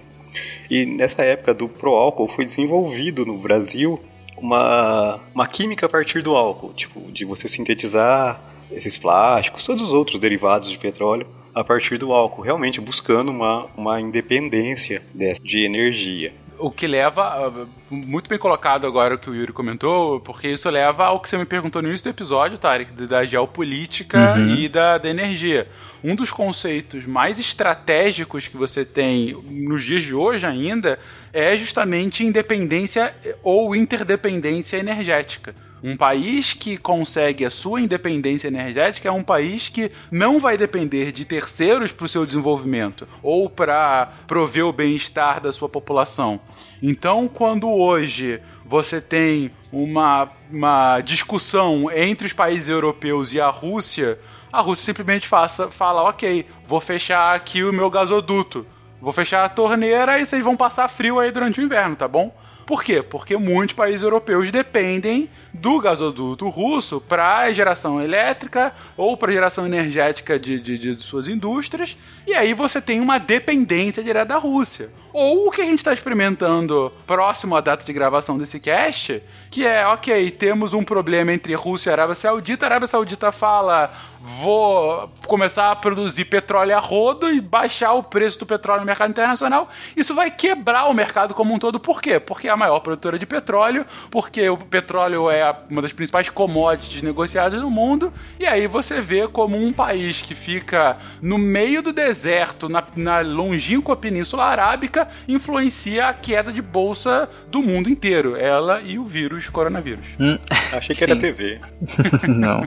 Só pra quem não, não, não pegou, é, o programa Pro Álcool foi um programa desenvolvido pelo governo brasileiro lá na década de 70, né? Justamente de estímulo à produção de, de, de- do álcool, né? Do etanol.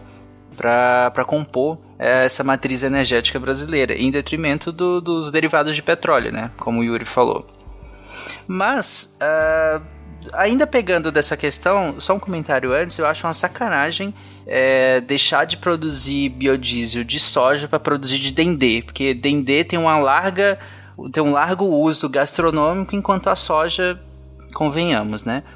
Mas enfim, é, pensando nos Mas próximos... então, é, mas pensando, continuando um pouco essa sua discussão, isso aí Vai é uma lá. coisa, uma discussão interessante, porque a fonte que você vai usar para produzir o biodiesel, o óleo que você for usar, ele vai estar intimamente ligado à região. Em uma região pode ser mais fácil produzir dendê do que soja, ou produzir, sei lá, mamona, produzir alguma outra fonte. Então, isso tem que ser levantado. Isso aí volta para aquela discussão de qual é a matriz melhor matriz energética a ser explorada. Sim. Tem a questão da sustentabilidade também, né? Se- Como que você vai produzir essa soja que vai gerar esse biodiesel? Você vai desmatar áreas de floresta, do cerrado? E aí, tudo bem, você está produzindo um combustível que é um pouco melhor, entre aspas, bastante aspas, mas você está gerando um impacto muito maior para fazer essa produção. Uhum. Ah, não que o dendê seja 100%, né? Também visto que é um uma prática extrativista, né? Tarek, como eu disse na minha abertura, tudo gera impacto. Sim. Tudo, tudo gera impacto. Viver gera impacto. Esse é o negócio. O que a gente tem que saber é como que a gente vai mitigar. Morrer também. Morrer gera impacto. É, você tá gerando impacto o tempo todo. Essa gravação, para quem a gente tá gravando aqui,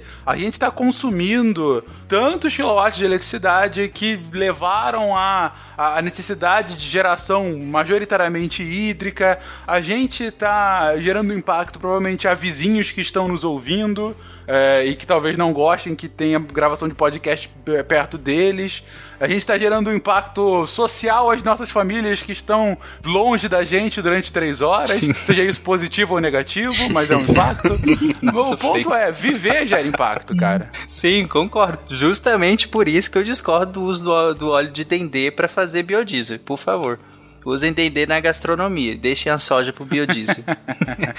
Mas justamente porque a gente está falando de produções de origem vegetal, tem aquela questão do aqui dentro da discussão da biomassa que, ah, como nós falamos, os vegetais eles produzem a própria energia baseada na luz solar e interagindo no ciclo do carbono, né? Então eles absorvem uma quantidade de carbono do ambiente também. Então, dado que nós temos uma absorção de carbono do ambiente, uma liberação de carbono com a queima desse, desse combustível de origem, como que fica esse saldo? Isso é interessante que a, a gente, não sei, mas eu fiquei bem surpreso quando eu descobri que cerca de, claro que isso vai, vai ser uma média, mas 95% da massa de uma planta é, vem de dióxido de carbono, gás carbônico que ela tira da atmosfera, fazendo lá na boa e velha fotossíntese. Então, se a gente for queimar essa a biomassa, a gente está queimando e como qualquer outra coisa que a gente vai queimar aí como combustível, vai vai emitir gás carbônico. Então vai ter um, um footprint, né, uma, uma, ah, emissão de gases de efeito, de efeito estufa, ah, que é ruim. Assim como se tu queimasse petróleo ou se tu queimasse carvão mineral. Contudo, quando tu for plantar uma próxima leva de cana de açúcar, por exemplo, ela vai retirar uma boa porcentagem, ou 95% da massa dela, de gás carbônico da atmosfera. Então tu tá lançando gás carbônico, mas tu tá recapturando ele de novo. Ao contrário do que se a gente fizer com carvão mineral ou petróleo do, ou gás natural, que é uma quantidade que já está estocada lá, só que a gente só está liberando e queimando isso, e cada vez acumulando mais e mais na atmosfera. E aí que é um, um- um perigo, né? Perfeito. É, o ponto é esse, né? É, um dos subprodutos, por exemplo, da queima da biomassa, obviamente, é a queima de. é, é a liberação de gás carbônico, né? Ah, mas esse gás carbônico, quando você tem do crescimento dessa vegetação que vai ser posteriormente que- queimada, ela não, não é o equilíbrio perfeito, mas como você tem a captura desse gás carbônico para o crescimento das plantas, você é, por vezes fala que você tem aí carbono negativo, né? Ou seja, você está estocando carbono para fazer a planta crescer. Então, por exemplo, quando você vai fazer inventário de gás de efeito estufa de um país, você chega num setor como, por exemplo, de papel e celulose, é um setor que ele, em alguns casos, pode ter emissão negativa, porque ele tem as suas plantações de árvores que vão ser utilizadas para fazer o papel posteriormente, e para o crescimento dessas árvores, é, claro que não é a partir de mata nativa, né? É uma- Uhum. um crescimento controlado e tal, mas para esse crescimento você vai ter captura de gás de efeito estufa. Então ele tem um efeito interessante, dado que para a mudança do clima, a concentração de gás de efeito estufa é uma concentração global. Então, é, mesmo uma captura aqui no Brasil, ela compensa muito menos do que a emissão chinesa, mas compensa um pouco uma emissão chinesa, entendeu? Então, assim, é- isso é interessante e por isso que a gente coloca como a biomassa é uma energia com impacto para a mudança do clima, se ela é uma produção bem feita ah, do, do vegetal em si, seja da cana, do milho, enfim, da mamona, é, é uma produção que tem um impacto para a mudança do clima é, comparativamente bem mais benéfico do que outras, te- outras produções térmicas, como disse o Bruno, de carvão, de petróleo, enfim. É, ainda que a variável que a gente esteja analisando seja somente uma, né? Que é o dióxido de carbono. Não todas as outras variáveis, né? Não, por isso que eu falei, de um ponto de vista de mudança do clima, né? E claro, e pegando aí o principal gás de que a gente analisa para mudança do clima. Não é o único, você tem outros gases de efeito estufa, inclusive com maior efeito estufa que o CO2, só que proporcionalmente o CO2 é o mais é, é o que mais impacta de fato, né? Mais 70% da, da mudança do clima é, causada pelo homem vem do, do, do CO2. É, o que o Bruno tinha explicado é basicamente o ciclo do carbono, né? O seu, ah, Uhum. Quando a gente planta um, um- um lugar e tira e que utiliza essa biomassa e gera de novo carbono, a gente está compondo ali o ciclo. Quando a gente retira de um combustível fóssil, nós estamos pegando um carbono que ciclou há muito tempo atrás, pensando em eras geológicas de novo, né? Não era um carbono que estava nesse ciclo de agora. Então a gente está jogando uma quantidade gigantesca de carbono que não estava fazendo parte desse ciclo. Né? Só pra última coisinha, eu acho, de biomassa, que é interessante, tá, tá crescendo bastante pesquisa, mas não é. não tem nada em escala industrial ainda. Mas é que ti- de tirar biodiesel de algas. E, Uhum. tu, e tu tem como colocar essas algas em sistema de tratamento de água de cidades, que elas vão tirar nutrientes, né? Não sei daí, biologia, essas coisas. Vão tirar de lá e também fazer boa e velha fotossíntese, pá, pá, pá, tu tem lá óleo, daí tu espreme, deve espremer no, no tanque do carro um monte de alga. É, é, pensando que pensando que ela vai utilizar, por exemplo, insumos nitrogenados e que a gente libera muitas excretas nitrogenadas no, nos sistemas de tratamento de água, por exemplo, parece um sistema interessante, né, de ser utilizado, né? Só lembrando, a gente também tem um outro subproduto que por vezes é utilizado, aqui no Brasil não é nem tanto, mas tem um potencial gigantesco, que é o biogás. Que dessa fermentação, principalmente por etanol, você vai ter também liberação de biogás, que ele é análogo ao gás natural. Então, ele também poderia ser utilizado a isso. Enfim, é, é, aqui no Brasil é muitas vezes utilizado dentro de um processo industrial.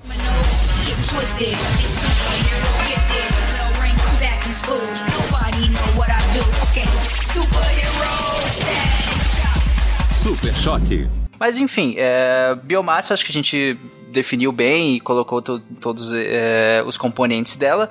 Vamos passar para a queridinha do Brasil. A maior parte da matriz é, energética brasileira é composta por hidroelétricas. E o que, que seria uma hidroelétrica? Engraçado todo mundo fala hidrelétrica, né? O uso da força da água é uma coisa que aconteceu desde os surgimentos das primeiras civilizações, né? Eles utilizavam é, a força da água, a energia hidráulica para gerar trabalho, para moer grãos, para serrar, tudo quanto é tipo de trabalho que exige uma força Uhum. maior do que um humano ou um animal desse conta. É, a água foi das primeiras formas que eles pensaram de formar máquinas, né? Que pudessem utilizar essa, essa força. Os gregos é, já utilizavam utilizavam rodas é, de eixo vertical, rodas d'água, é, em 85 antes de Cristo e de eixo horizontal, aproximadamente é, 15 anos antes de Cristo. E aí, conforme foi o desenvolvimento da- dos geradores a partir do século XIX, é, a gente conseguiu utilizar a energia que num primeiro momento, a energia da água, né, que num primeiro momento era só ali momentânea, a gente conseguiu fazer um sistema de abastecimento. Então a gente tinha um equipamento que era capaz de converter energia potencial em energia cinética. Na maior parte das, dos casos, é, essa energia se dá de uma mudança de elevação. Então é um pouquinho do que a gente falou lá no começo, né? Você tem um, um lápis, você segura um lápis em cima. A hora que você solta ele, a energia potencial que ele tinha se transforma em energia cinética. Então, é,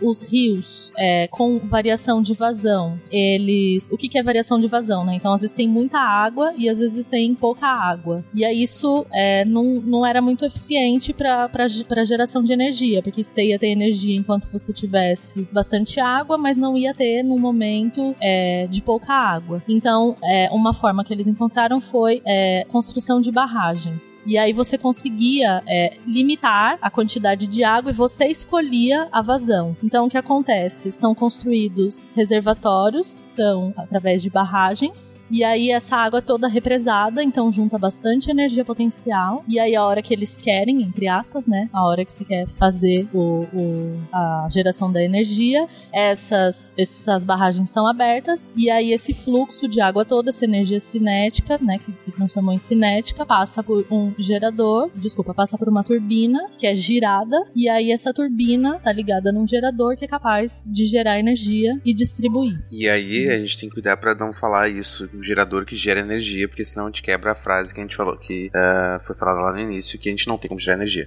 Ah, é, certo. Eu sei que é, é a gente sempre fala é gerador, só que né? eu, eu gosto de ressaltar isso na aula porque a gente fala, é um gerador de energia elétrica. Então ele tá gerando energia elétrica a partir de outra coisa. Ou a gente poderia chamar de transformador de energias. Ia ser mais legal, eu acho. Mas só pra. Tá tudo Justo. certo, mas eu, Certo. eu acho interessante Sim. ressaltar. Bom, então, como a Isabela falou, como a gente depende da água para mover algo, né, que é a base da, da, dessa, da hidroelétrica, que, que os, já, desde os gregos ou antes já utilizavam isso, a água move algo. Esse algo vai servir para algo, né? E inclusive, força animal também já foi usado nesse sentido também.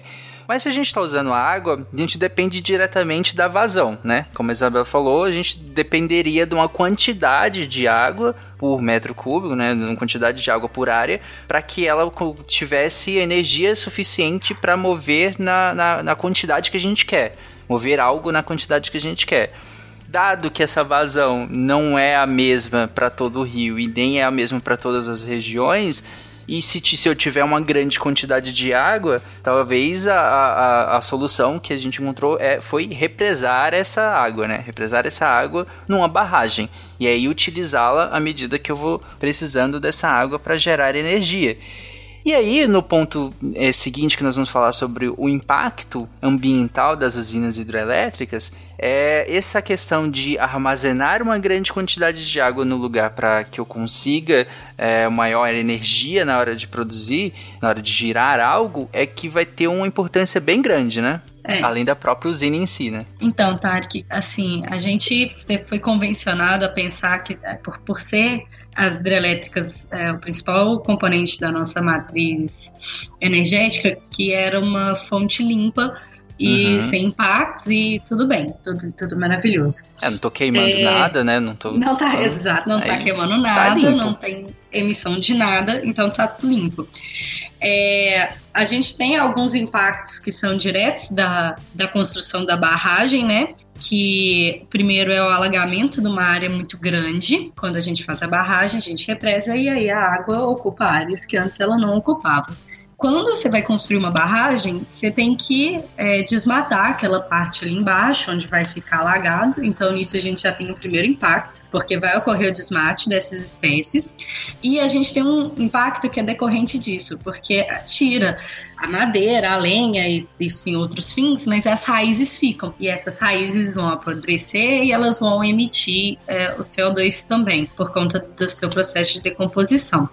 E aí tem uma outra coisa que é um outro impacto disso que é mais difícil ainda de pensar, é que o rio, ele transporta sedimentos e matéria orgânica, né? E aí, quando você represa a água, você também represa os sedimentos e, as- e a matéria orgânica que o rio estava carregando. Então, nisso, você vai, é, principalmente na parte da matéria orgânica, ela vai acumular e vai aumentar a emissão de gás carbônico dela ali, naquela área. É, além disso, tem alguns impactos que são causados para os peixes que é porque os peixes migram dentro do rio, de um lugar para o outro. E aí, quando você coloca uma barragem no meio do caminho, você impede essa, esse deslocamento dos peixes, né? E aí, algumas barragens, para mitigar esses impactos, elas têm tipo, como se fossem umas escadas, sabe? É um atalho para os peixes, tipo, olha, passa por aqui que vai dar bom. E, hum, além disso, tem um outro impacto social da construção de barragens, que é a inundação de sítios arqueológicos, patrimônio histórico e por aí vai, porque o critério locacional de uma hidrelétrica ele é, ele é meio restrito. Não dá para você sair construindo hidrelétricas no curso todo do rio, sabe?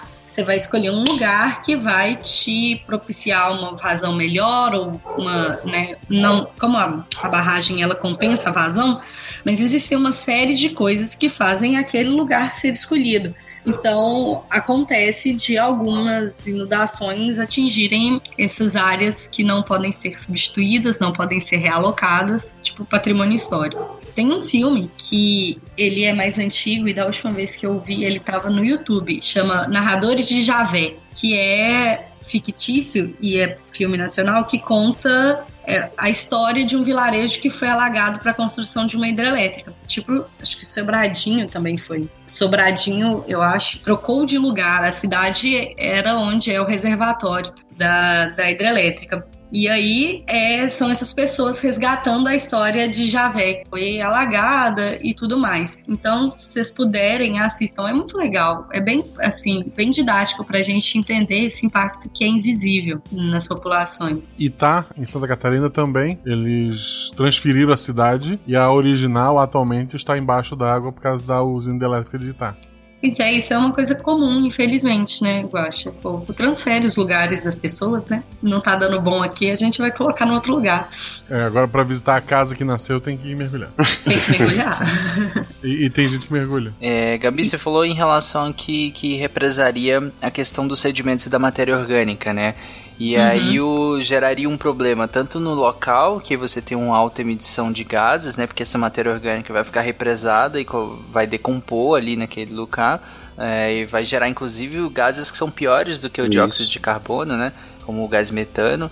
Mas também tem uma questão de impacto onde essa matéria orgânica deveria estar indo, né? Porque a matéria orgânica e os sedimentos né, nesses rios elas vão servir justamente para nutrir a- as outras partes do rio, né? É, aí eu, eu, imagino que sim, mas eu nunca li nenhum estudo a respeito disso, dessa falta de, de- da transferência, sabe? Uhum. Mas só uma curiosidade, Sobradinho alagou a cidade chamada Pilão Arcado, que é a cidade da qual meu avô é natural. Que legal, assim, que curioso, mas que triste. Hoje você pode falar, e meu avô era o Aquaman. Meu Deus. A Atlântida brasileira. Sobradinho. Versão brasileira. Mas, mas falando também ainda com relação a essa questão de sedimentos e tal, um outro impacto muito grande de hidrelétrica, gente, é a questão da, da própria vazão do rio a jusante. Uhum. Porque você tá, tá fazendo esse reservatório, você tá represando essa água, e isso vai alterar a forma como o rio continua para frente. Então você tem é, em vários rios do Brasil, talvez um dos casos mais famosos seja o Rio São Francisco, que você tenha represas, não necessariamente para hidrelétricas, né? Às vezes é represa para agricultura ou outro tipo de represamento, ah, que você está concentrando a água naquela região e aí a, a- parte ajusante, ou seja, a- continuando o rio, do rio para baixo, você diminui a vazão daquela água. O que, num cenário de escassez hídrica, fica ainda pior. Porque escassez hídrica você já teria uma vazão diminuída daquele rio, e aí quando a vazão já está diminuída, você pode inclusive gerar casos de rios intermitentes. São aqueles rios que é, são rios parte do ano e outra não por falta de água, entendeu? Então assim, o impacto de uma hidrelétrica é muito significativo. Uh, e é muito significativo na bacia como um todo. Uh, e aí, por conta desse impacto todo, em específico na questão de reservação, você tem uma discussão aqui no Brasil foi muito grande no final dos anos 2000, início dos anos 2010, uh, justamente no final do governo Lula, início da Dilma, né? Eu lembro bem que foi o final do governo Lula, na verdade foi do primeiro para o segundo governo Lula que a Dilma ainda era ministra de Minas e Energia. E ela que estava meio que uh, na frente dessa, dessa discussão, que era o modelo de desenvolvimento energético brasileiro. Tem que lembrar que a gente estava saindo do apagão na época, né? E aí veio toda a construção do, do, do da ONS, do Sistema Interligado Nacional e tal. Uh, e aí tava realmente, a gente estava num crescimento econômico à época, estava retomando um crescimento expressivo, e, e por conta disso, se você está tendo crescimento econômico, você está tendo mais necessidade de é, energia para sua indústria, então você precisa de mais geração elétrica. E aí começou-se a pensar, ok, mas que tipo de geração? Aí veio de novo a discussão da Angra 3, né, que voltou e não foi para frente naquela época da construção de algumas térmicas em alguns lugares do país e da necessidade de construção de outras hidrelétricas. O problema é que para construir hidrelétricas, principalmente hidrelétricas uh, convencionais com reservação, você precisa dessas faixas de alagamento grande. E aí veio a discussão de, ok, a gente quer construir uma hidrelétrica alagando uma parte grande de um bioma é, importante para gente, ou a gente vai construir uma hidrelétrica num outro modelo, né, que é o chamado modelo fio d'água, em que você não tem ou tem uma reservação muito pequena. É quase como se fosse aquelas rodas d'água de antigamente, numa escala muito maior, mas que. É, para que, que. Assim, vou voltar um passo atrás. Para que, que serve a reservação? Ela serve não só para diminuir, para ter essa diferença de vazão e aí fazer com que é, de fato a hidrelétrica funcione, mas o reservatório como um todo funciona como uma grande pilha. Porque mesmo uhum. num momento de escassez hídrica, você tem água reservada ali e aí você continua com aquela água uh, é, para ser utilizada e você continua tendo de forma contínua a geração de eletricidade. Agora, se você não tem reservação, significa que se o rio tem menos água, tem menos vazão, você tem menos geração de energia. Então, se por um lado as usinas a fio d'água elas têm menor impacto comparativamente às usinas uh, com reservatório, elas ao mesmo tempo elas dão menos segurança energética, principalmente em rios que não têm uma vazão constante, que é o caso de muitos rios, principalmente fora da Amazônia. É, por conta disso, você teve esse debate aqui no Brasil e você teve é, obras é, bastante polêmicas, né? Uh, relacionadas a isso. Talvez a, a, mais emblemática, você tem duas obras muito emblemáticas aqui nesse início dos anos 2000, que foi, na verdade, tem uma obra muito antiga que é Geral, né? Que foi uma obra que teve um, um, impacto gigantesco uh, na biodiversidade, é uma usina com reservação. E baseado em geral, você teve o caso de Belo Monte, que talvez seja o caso mais emblemático recente, e toda a discussão de licenciamento ambiental ou não de Belo Monte. O Brasil tem que se desenvolver, não foi em Belo Monte, mas é dessa época também. Ah, eu não vou deixar de fazer isso para matar um, um, um, sapo ou não, né? Era muito esse o nível da discussão. E, e no final das contas, Belo Monte foi licenciada mas foi licenciada com um meio termo entre reservação e fio d'água. E hoje, na verdade, a Belo Monte foi construída para ser uma usina com reservatório, com muito potencial, só que no final ela virou uma usina fio d'água. Então, Belo Monte foi um desperdício de dinheiro, no, além de ter tido um impacto gigantesco na Amazônia. E um impacto social gigantesco, né? E um impacto social quase tão grande, se não maior, é verdade. Isso é uma obra faraônica, né? Tu tem uma, tu tem muita, muito dinheiro envolvido, muita gente se deslocando para o lugar, né? É. Uhum. Sem dúvida, sem dúvida. Mas é, é, o Fencas trouxe a explicação mais técnica, que é interessante que se a gente. A Gabi também tinha falado da questão do represamento, né? Se a gente represa esse, esse rio num, num ponto acima, então a, a parte ajusante, que é pensando da nascente até a foz dele, né? E esse é o sentido da jusante. A montante seria o contrário, né? Da, no sentido da foz para nascente, é, metaforicamente subindo ou descendo, né? Então, se a gente represa esse rio numa parte acima, toda a parte que está para baixo dele, ou seja, a jusante dele, fica com um volume de água muito menor. E aí você tem um impacto em, tudo, né? Na biodiversidade, nas populações ribeirinhas que, tinham, que necessitavam diretamente do, do, do, daquele rio e da biodiversidade que nele continha. E, enfim, além do, do impacto no próprio represamento, que a Gabi falou em relação a represou, eu vou ter degradação de matéria orgânica, produção de gases de efeito estufa e tudo mais, né?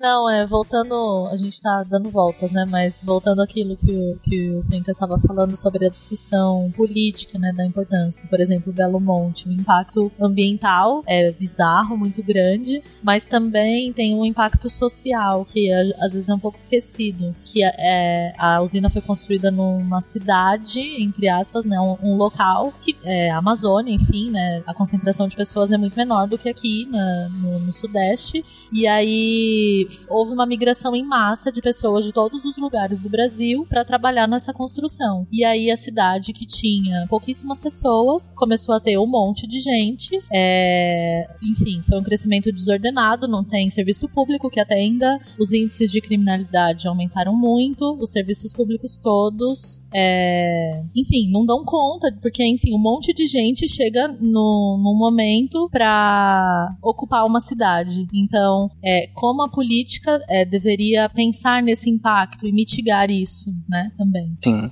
Inclusive, Fencas, você citou que uh, você teria esse modelo de hidrelétrica no sentido de represar uma quantidade de água, que é isso que a gente está discutindo mais, mais, mas tinha uma questão que você falou, é as de fio d'água. O que, que, seria isso, rapidamente? A fio d'água é, é outro modelo, sem represamento. É como se a, a, a hidrelétrica ela está produzindo a energia só com o fio da própria água, uhum. sem ter uma, uma reserva, entendeu?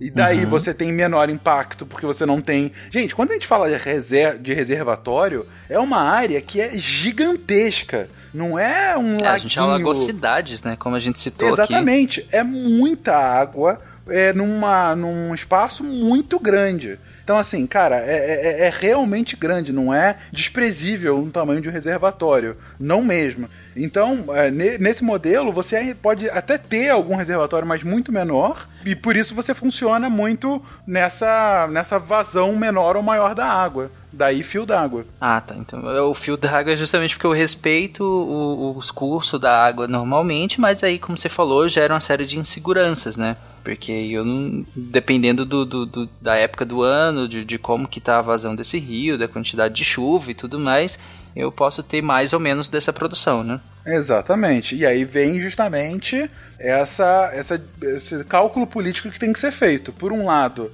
é uma obra que vai ter muito menos impacto do que a usina com reservatório, mas por outro vai trazer muito menos segurança energética. Porque um dos grandes é, uma das grandes vantagens da usina hidrelétrica é que ela é uma geração contínua de energia. Ela é diferente do que a gente vai comentar agora da eólica e da solar. Porque você tem a noite e você tem é, ventos menores ou até é, é dias sem vento. Então você não tem a mesma é, confiabilidade, você não tem a mesma continuidade de geração de energia numa matriz eólica ou solar. A hidráulica não. A hidrelétrica está gerando energia o tempo todo, em teoria. Uhum. A não ser nos casos que você não tem água. E a não ser nos casos que você não tem essa bateria que é o reservatório.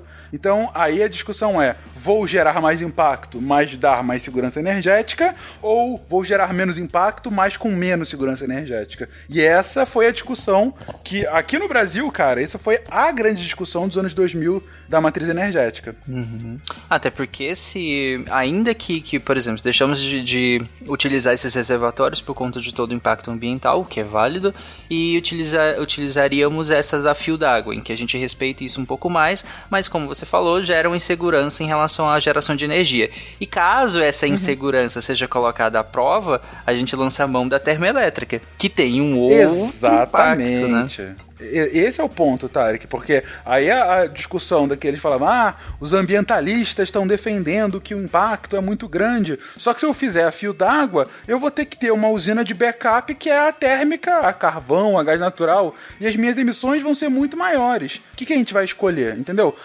Eu tô trazendo essa discussão porque é inegável o impacto da hidrelétrica, só que a gente não pode ser míope e achar que tem uma solução ideal perfeita sem problema, entendeu? É, você tem o tempo todo um cálculo racional político que tem que estar por trás. É por isso que a gente tem que ter todas as informações e ser informado de todos os impactos e eventuais ou- é, alternativas para fazer a escolha mais racional e melhor possível para aquela nossa situação no, no momento. Uhum. E aí coloca o que o Yuri citou também lá atrás, quando a gente estava discutindo, não sei se foi o Yuri ou foi o Bruno, que citou a questão do. Quando eu citei a questão do Dendê, que ele fala, mas peraí, a gente tem que pensar de que região que é essa. É aqui vale para todas essas gerações de energia. Tem que pensar sempre que região que é essa, que estrutura política é essa, que, enfim, que contexto é esse para que a gente escolha qual é a melhor fonte. É, ou a que dá para ser usada. Ah, recomendar um vídeo do, do Iberê Tenor, do Manual do Mundo, que ele visita Itaipu e, e é muito legal. Acho que dá pra te ter noção da. Ele, ele- não apenas de números, mas tu vê a escala da- dessa, desse monstro que é a Itaipu. Então vou deixar ali no link, tá? Boa.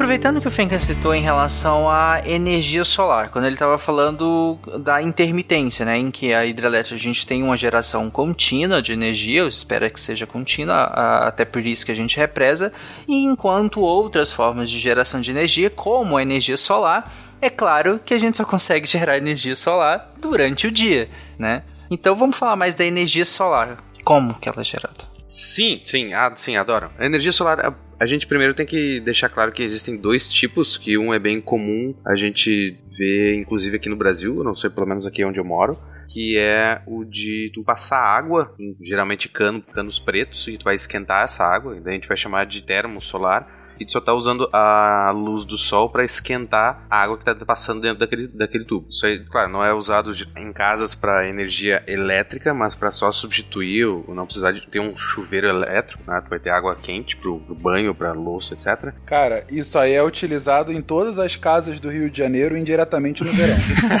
Chama caixa d'água. Chama caixa d'água. Chama-se caixa É d'água. involuntário, É, né? É, É assim. Imagino. É, é, aqui não, não tanto, mas. Mas porque a gente precisa de, de água quente no inverno. Mas isso aí tu tem em escala industrial, digamos assim. E tu tem uma bem famosa nos Estados Unidos que até foi engraçado que rolou uma. Uma petição porque estavam matando muitas aves que estavam passando lá. Funciona um pouquinho diferente. A gente tem, tem vários um campo gigante de espelhos que foca aquela luz solar, reflete a, a luz e foca numa chaleira gigante. E essa chaleira vai esquentar uma temperatura absurda que vai funcionar como uma- qualquer outra termoelétrica. Só que, em vez de queimar carvão, tu tá focalizando luz solar. Tipo um nuclear também, né? Isso, exato. É. E engraçado que vários pássaros estavam passando lá e eles estavam sendo cozidos enquanto voavam ali na- em cima daquela, daquela região. O que essa empresa fez lá na Califórnia, ela começou a castrar todos os gatos da região para que os gatos começassem a caçar menos aves e para que isso tivesse um balanço ecológico com os aves que eles estavam fritando. Mas quando a gente fala em energia solar, eu acho que o que, o que vem à nossa mente é o fotovoltaica que são aqueles painéis legais que a gente super tecnológicos, né? Uau, que bonito e prateados. E... Bom, mas aquilo lá funciona por causa do tal efeito fotoelétrico, que foi o, o que o Einstein ganhou o prêmio Nobel né, lá no início do século passado. E em que ele propôs que a luz. Eu, tá, juro que eu vou tentar não não focar nisso, em física. Mas em que ele explicou que a luz não funciona apenas como onda, mas como uma, um pacotinho de energia. Em que, então, dependendo daquela energia, ela poderia ser absorvida ou não por um elétron um elétron ah, num, ah, ligado num átomo, né? Então tu precisa ter uma energia desse fóton, tem lá umas algumas condições, tem que ter ser múltipla, etc, etc, mas tu a partir de um certo ponto tu consegue arrancar essa energia e esse, esse elétron vai sair do desse do vai deixar o, o átomo e vai para outro lugar enquanto que tu abre ali uma como se fosse, a gente chama de uma, car uma carga positiva, né? mas na verdade só é uma lacuna onde tu poderia ter um elétron, mas tu não tem.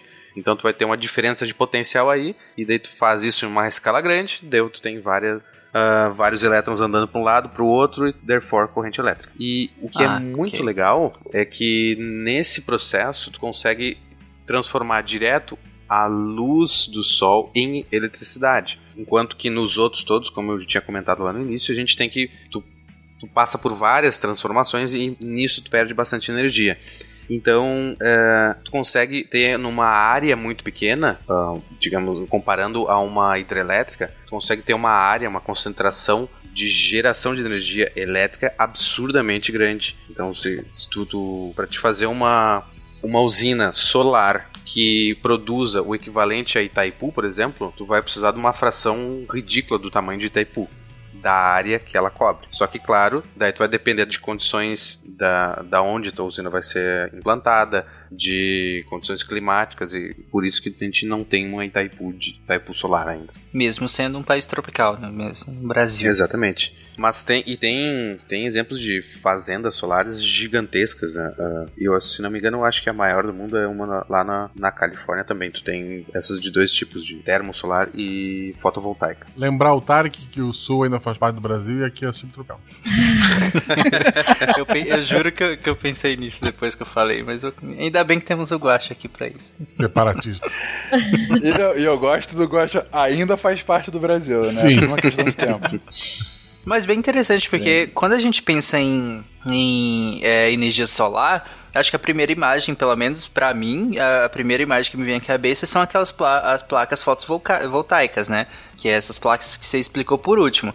Essa primeira parte nem me vem à cabeça, na verdade. Eu não sei se com todo mundo é assim, mas eu nem lembro que existe essa possibilidade de, de, de, é, como você falou, usar esses concentradores, né? Como os espelhos, ou mesmo aquecer diretamente a água. Ah, exceto que aqui também em Goiás acontece o mesmo efeito, né? Do, do Rio de Janeiro, em que a caixa d'água esquenta e a gente abre a torneira e a água tá quentinha. Além disso, eu não, não, não, não penso imediatamente né, nessa outra tipo de geração em que se converte diretamente, né? A- a- a- o, o sol esquenta diretamente a água nesse sentido. Eu já penso na outra, que é essa segunda que você explicou, né? Que por conta da, da luz solar é, incidir diretamente ne- ne- nessas placas, você vai gerar uma corrente elétrica ali por conta do efeito é, fotoelétrico que você explicou, né? É, co- mas pensando em Brasil, como é que tá o, o panorama dessas usinas no Brasil? Porque como eu falei, e o Gacha me corrigiu também, mesmo assim a gente, é, o Brasil é um país tropical e subtropical, mas a gente tem uma alta incidência solar, né? Em algumas áreas do, do trópico, então a incidência solar é muito, muito intensa. Como é que a gente utiliza essa, essa fonte? Cara, o problema tanto da, da eólica quanto solar, é, historicamente, é que a produção delas era muito cara. É, a produção das placas, as placas historicamente eram pouquíssimos eficientes. Hoje a gente já tem placas com grande grau de eficiência, mas é, historicamente sempre foi muito pouco eficiente. Era uma perda gigantesca de, em calor e tal, pouco aproveitamento de geração de energia e o custo de produção era muito caro. É, sem contar que tem o que a gente já comentou, que é o sol não tá lá o tempo todo, e mesmo quando tá, não tá na sua potência máxima o tempo todo. Você tem as nuvens, você tem dias de chuva, né? Você tem. ah, vocês comentaram aí, puxa, colocar um monte de placa solar no deserto. E a areia que vai para cima? Isso diminui a eficiência. Então você tem que estar sempre limpando isso para ou ter alguma forma de impedir que a areia ou outra coisa grude em cima para manter a eficiência daquele painel.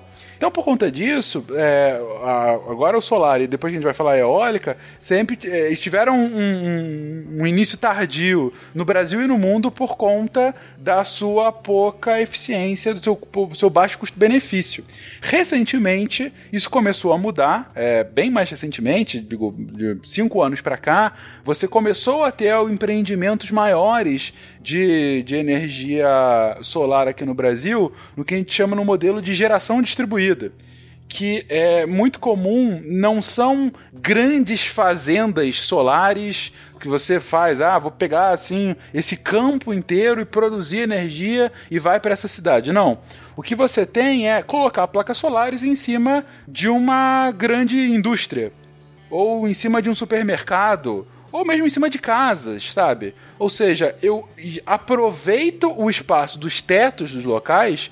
eh, e às vezes até de janelas e tal, coloco essas placas solares e essas placas elas geram a energia suficiente e às vezes mais que suficiente para que eu utilize naquele meu empreendimento. E, mais recentemente também, você teve uma alteração de lei aqui no Brasil e hoje já é possível você vender o excedente que essa geração produz para o sistema interligado.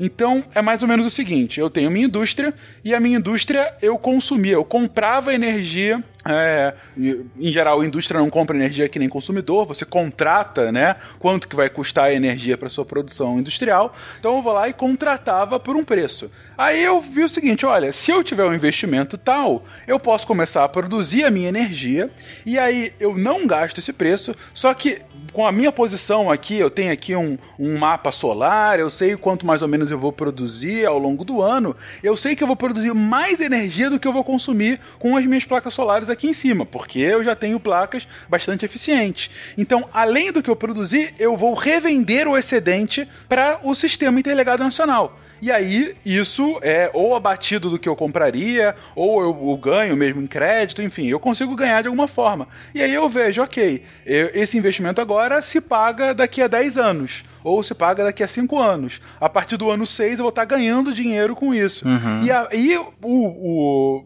o operador dessa, dessa indústria pensa, ok, faz sentido eu, fazer isso, e aí você tem esse tipo de, de empreendimento.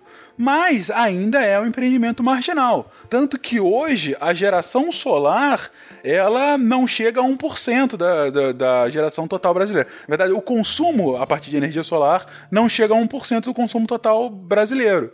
Ainda assim, ela é- tem um grande potencial e você tem aí projeções de nos próximos anos ela passar de 10, chegar a 20, 30% da geração nacional. Eu acho isso otimista demais, mas eu já vi uma projeção, se não me engano, da Bloomberg Energia, que até 2040, 30% da produção energética brasileira seria solar. Seria muito legal, eu acho que não vai acontecer, mas fica aí como é, parâmetro. Uma coisa que eu já vi, são, e o, o Bruno também comentou, é que não necessariamente quer dizer que nós vamos. É, tem implantações, você também comentou, Fênix, em relação a não grandes campos de energia solar. Mas de pequenas produções. Então eu já vi muito em propriedades rurais, é, as pequenininhas, às vezes, assim, ó, tem duas casinhas lá e tem lá energia solar produzindo, é, para principalmente energia de subsistência, né? É, imagino que não. Na, na, ali, eu imagino que não supre 100% energia, muito menos a excedente, né? Visto que é uma área bem pequenininha, mas que já, já abate uma boa produção de energia. E isso impacta muito no bolso do- da produção rural. Na, na, na produção de, de, de alimentos, na, na produção bovinocultura leiteira, por exemplo, que é uma produção que trabalha numa margem de lucro muito baixa. Então, quando você corta um custo que é grande, por exemplo, o custo da, da energia, você já consegue ter uma margem bem maior, né?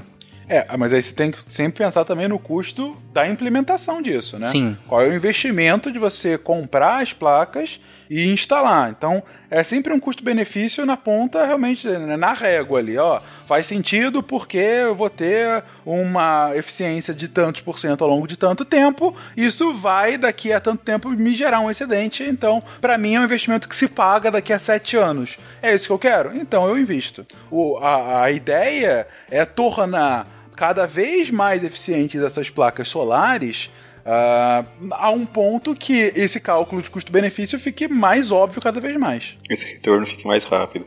Exatamente. Tem uns outros detalhes que a gente tem que levar em conta aí na hora de fazer, é, de pensar isso, né? Uhum. Porque como já, já foi falado aqui diversas vezes por diversas pessoas, né?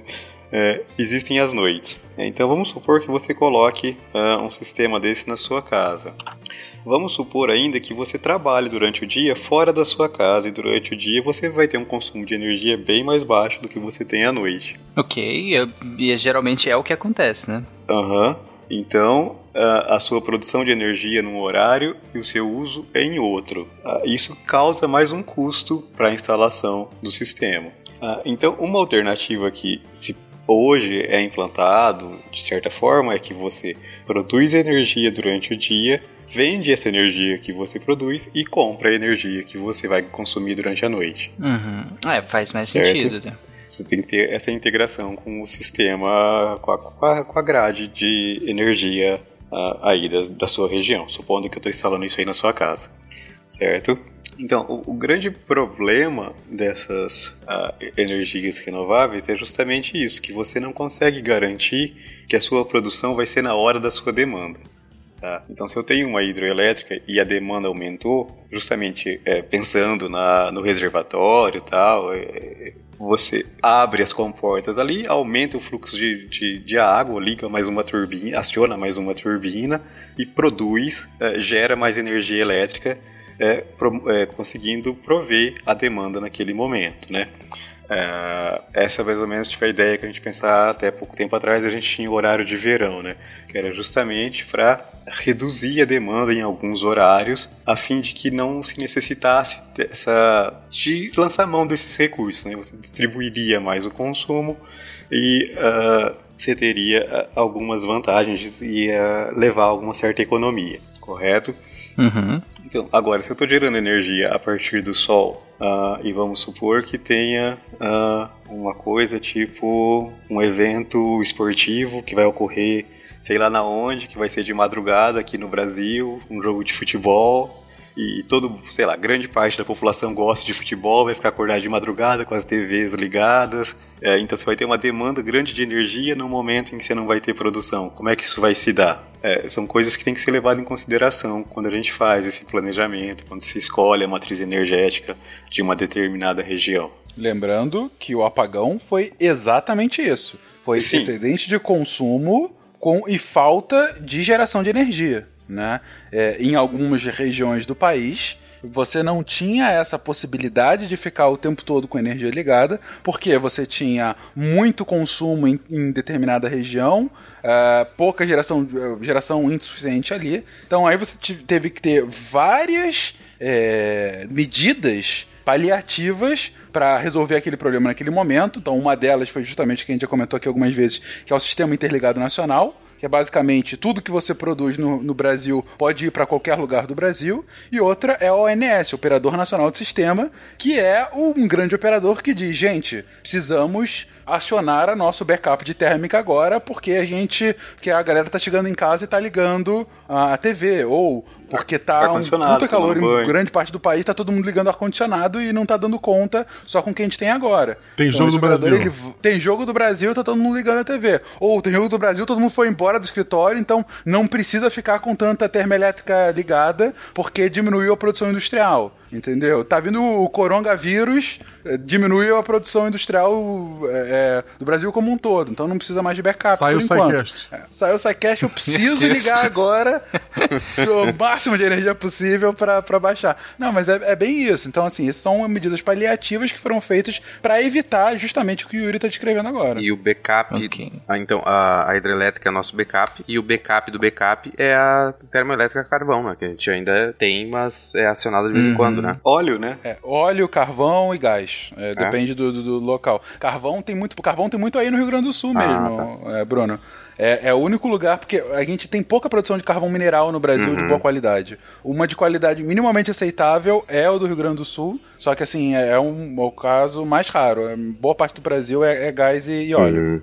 É, agora, mas a lógica é justamente essa que você falou. Idealmente, um sistema muito bom é um sistema que está concentrado muito nessas energias renováveis, mas que são intermitentes, né? Então, essa solar que a gente comentou, assim como a eólica que a gente vai comentar agora. E aí, quando elas não, não dão conta, você complementa com a hidráulica, que, tá, que também ela já causou um impacto no passado, mas hoje não tem geração de gás de efeito estufa, ou tem bem menos do que outras. E aí, como você disse, o backup do backup são essas térmicas. Ah, entra é, a, a nuclear, é, gás, óleo e eventualmente carvão. Pera, antes eu só quero falar mais uma coisa, juro, rapidinha, sobre é, solar. Como tu não, não precisa de muita manutenção, é, tu só deixa os troços lá fritando no sol, é, já está, já, eu agora acabei de ver, já está funcionando o Solar Chernobyl. É, então lá em. Chernobyl e lá em- perto em Pripyat, né, na cidade, que tu não tem como ficar mais de sei lá quantas horas, então não, não, não pode ficar muita gente trabalhando lá. Eles cobriram áreas gigantescas da cidade com painéis solar. Então eles estão girando, já que é uma área isolada, ninguém pode ir, eles estão aproveitando elas atualmente. Bem interessante, tem o site. É quase irônico você cobrir uma cidade que, que, que tá deserta pelo que aconteceu. Né? Agora de painéis solares, produção de Exatamente. energia. Cara, é, é irônico. Mas você tem um slogan fácil, é. Né? Do inverno nuclear pro verão em sua casa. Olha aí. E o site deles é Mas- bem legal, tem um monte de foto, mas é em russo, tá? Então, não sei, as fotos são legais. ok. A, a É. foto em russo ela pode ser interpretada tranquilamente pelo brasileiro médio. É, acho que a gente consegue fazer essa tradução. Twisted. Superhero gifted. Bell ring, I'm back in school. Nobody know what I do. Okay. Superhero status. Super Choque. Vocês falaram em relação a fechar a conta, né? Que ah, mesmo que você pense na, na questão da energia solar, muitas vezes para esse baixo, pensando no- na questão produtiva, né? Esse baixo produtor precisa fechar a conta. Ele precisa e é um custo alto desses equipamentos e tudo mais. Uma das soluções, como o Fencas citou, a questão de melhorar a eficiência. Então, produzir cada vez mais energia com o mesmo aparelho, custando menos. Uma outra alternativa que vem, vinha sendo aplicada no setor eólico é a- o subsídio estatal. Né? O Estado entrar com subsídio para estimular a produção. E isso, pelo menos, vinha sendo feito em relação à energia eólica, né? que é uma energia que a gente produz a partir da- das correntes de vento. né? Então vamos falar primeiro do que, que seria essa energia eólica e a gente entra né, nas questões políticas. Né? o aproveitamento da energia eólica, né, das forças do vento, também como a energia hidráulica, não é alguma coisa nova, né? É, as civilizações já usavam é, moinhos de vento e tem relatos é, na Babilônia e na China é, de uso de moinho de vento é, entre 2000 e 1700 anos antes de Cristo, também para as atividades de bombear água e moer grãos. É, conforme foram. é, enfim, a tecnologia foi, foi evoluindo, né? Os moinhos foram. Os moinhos de vento foram introduzidos na Europa por volta do século XII. E também houve um declínio do uso. é, Conforme foram sendo é, desenvolvidos os motores a vapor, lá já mais pra frente, né, na Revolução Industrial. E depois é, foi substituída a força a vapor e depois ainda pelos combustíveis fósseis. É, como que é a geração da, da energia eólica? É, a pressão do vento faz girar um rotor, que ele tem lâminas ou pás, e esse rotor está conectado a um eixo. E o eixo está conectado ao gerador de energia elétrica. Então, é, é mais ou menos o mesmo sistema da, da energia hidroelétrica, mas ao invés da gente utilizar a força da água lá na energia hidrelétrica, que a gente usa a força do vento. Então, para sistemas menores, é, para uso de, de residência, a saída é, de corrente contínua no gerador pode ser usada para pode ser armazenada em baterias e funcionar em equipamentos resistivos, né, que tenham resistência lâmpadas, aquecedores, é, o uso de um inversor síncrono. Então, por exemplo, para usos menores, você pode fazer um, um uso direto, né? A saída da corrente já armazenada numa bateria, e aí você pode fazer uso dessa energia em sistemas pequenos. E aí, conforme você vai aumentando, você precisa de um, invers um inversor para converter essa corrente contínua que está sendo gerada em corrente alternada. E aí você Uhum. pode ligar esse, esse sistema na, na operação em paralelo com a rede elétrica. E aí, de novo, o operador nacional permite né, que você ligue, mesmo sistemas em escala, acredito que pequena não, né, por conta dessa, dessa questão aí da corrente, mas acredito que em sistemas médios, por exemplo, de uma empresa, você consiga ligar também é, junto ao operador nacional. Isabela explicou a parte básica da geração por meio do vento, né? Utilizar o vento para girar, né? E, e aí eu vou produzir energia. E aí você falou essa questão da corrente, inclusive a gente tem um sidecast só sobre eletricidade, em que a gente explica bonitinho essa questão da corrente contínua, corrente alternada, porque usar um ou outro e quais são as dificuldades de usar um ou outro. Mas nesse sentido aqui, você falou de, um, de uma produção pequena, né? Eu, na, na minha fazendinha, ou uma, um produtor pequeno, utilizando essa pá para essa produção de energia. Mas como que, que eu conseguiria gerar energia para uma cidade, por exemplo, a partir de pás girando? Certo. Aí, para uma escala, por exemplo, para gerar energia para uma cidade, você teria que ter um parque eólico, né? Que seria uma área que precisa ser uma área que tenha é, um espaço muito grande, porque imagina que essa pá, para girar, para produzir uma quantidade é, grande de energia, tem que ser muito grande, né? Um trambolhão mesmo enorme. Tem que ser um Uhum. lugar que tenha bastante corrente de vento. É, então, isso é, limita um pouco né, o espaço. Alguns lugares só tem uma, uma corrente de vento que, que, é- que, que seja constante. E também tem que ter espaço livre, né? É, você precisa que essas pás consigam receber esse vento. Não pode ter prédio nem nada pr- muito próximo. É, é mais ou menos isso. O, o custo, que acho que é o, o que o Fencas tinha falado também, né? Que é um problema do, do gerador é, da geração de energia hidrelétrica e da eólica, porque é um equipamento que não é barato. Solar, no caso, né? Ah, desculpa. O que, que eu falei? Hidrelétrica. E como é que é? E como é o que eu disse?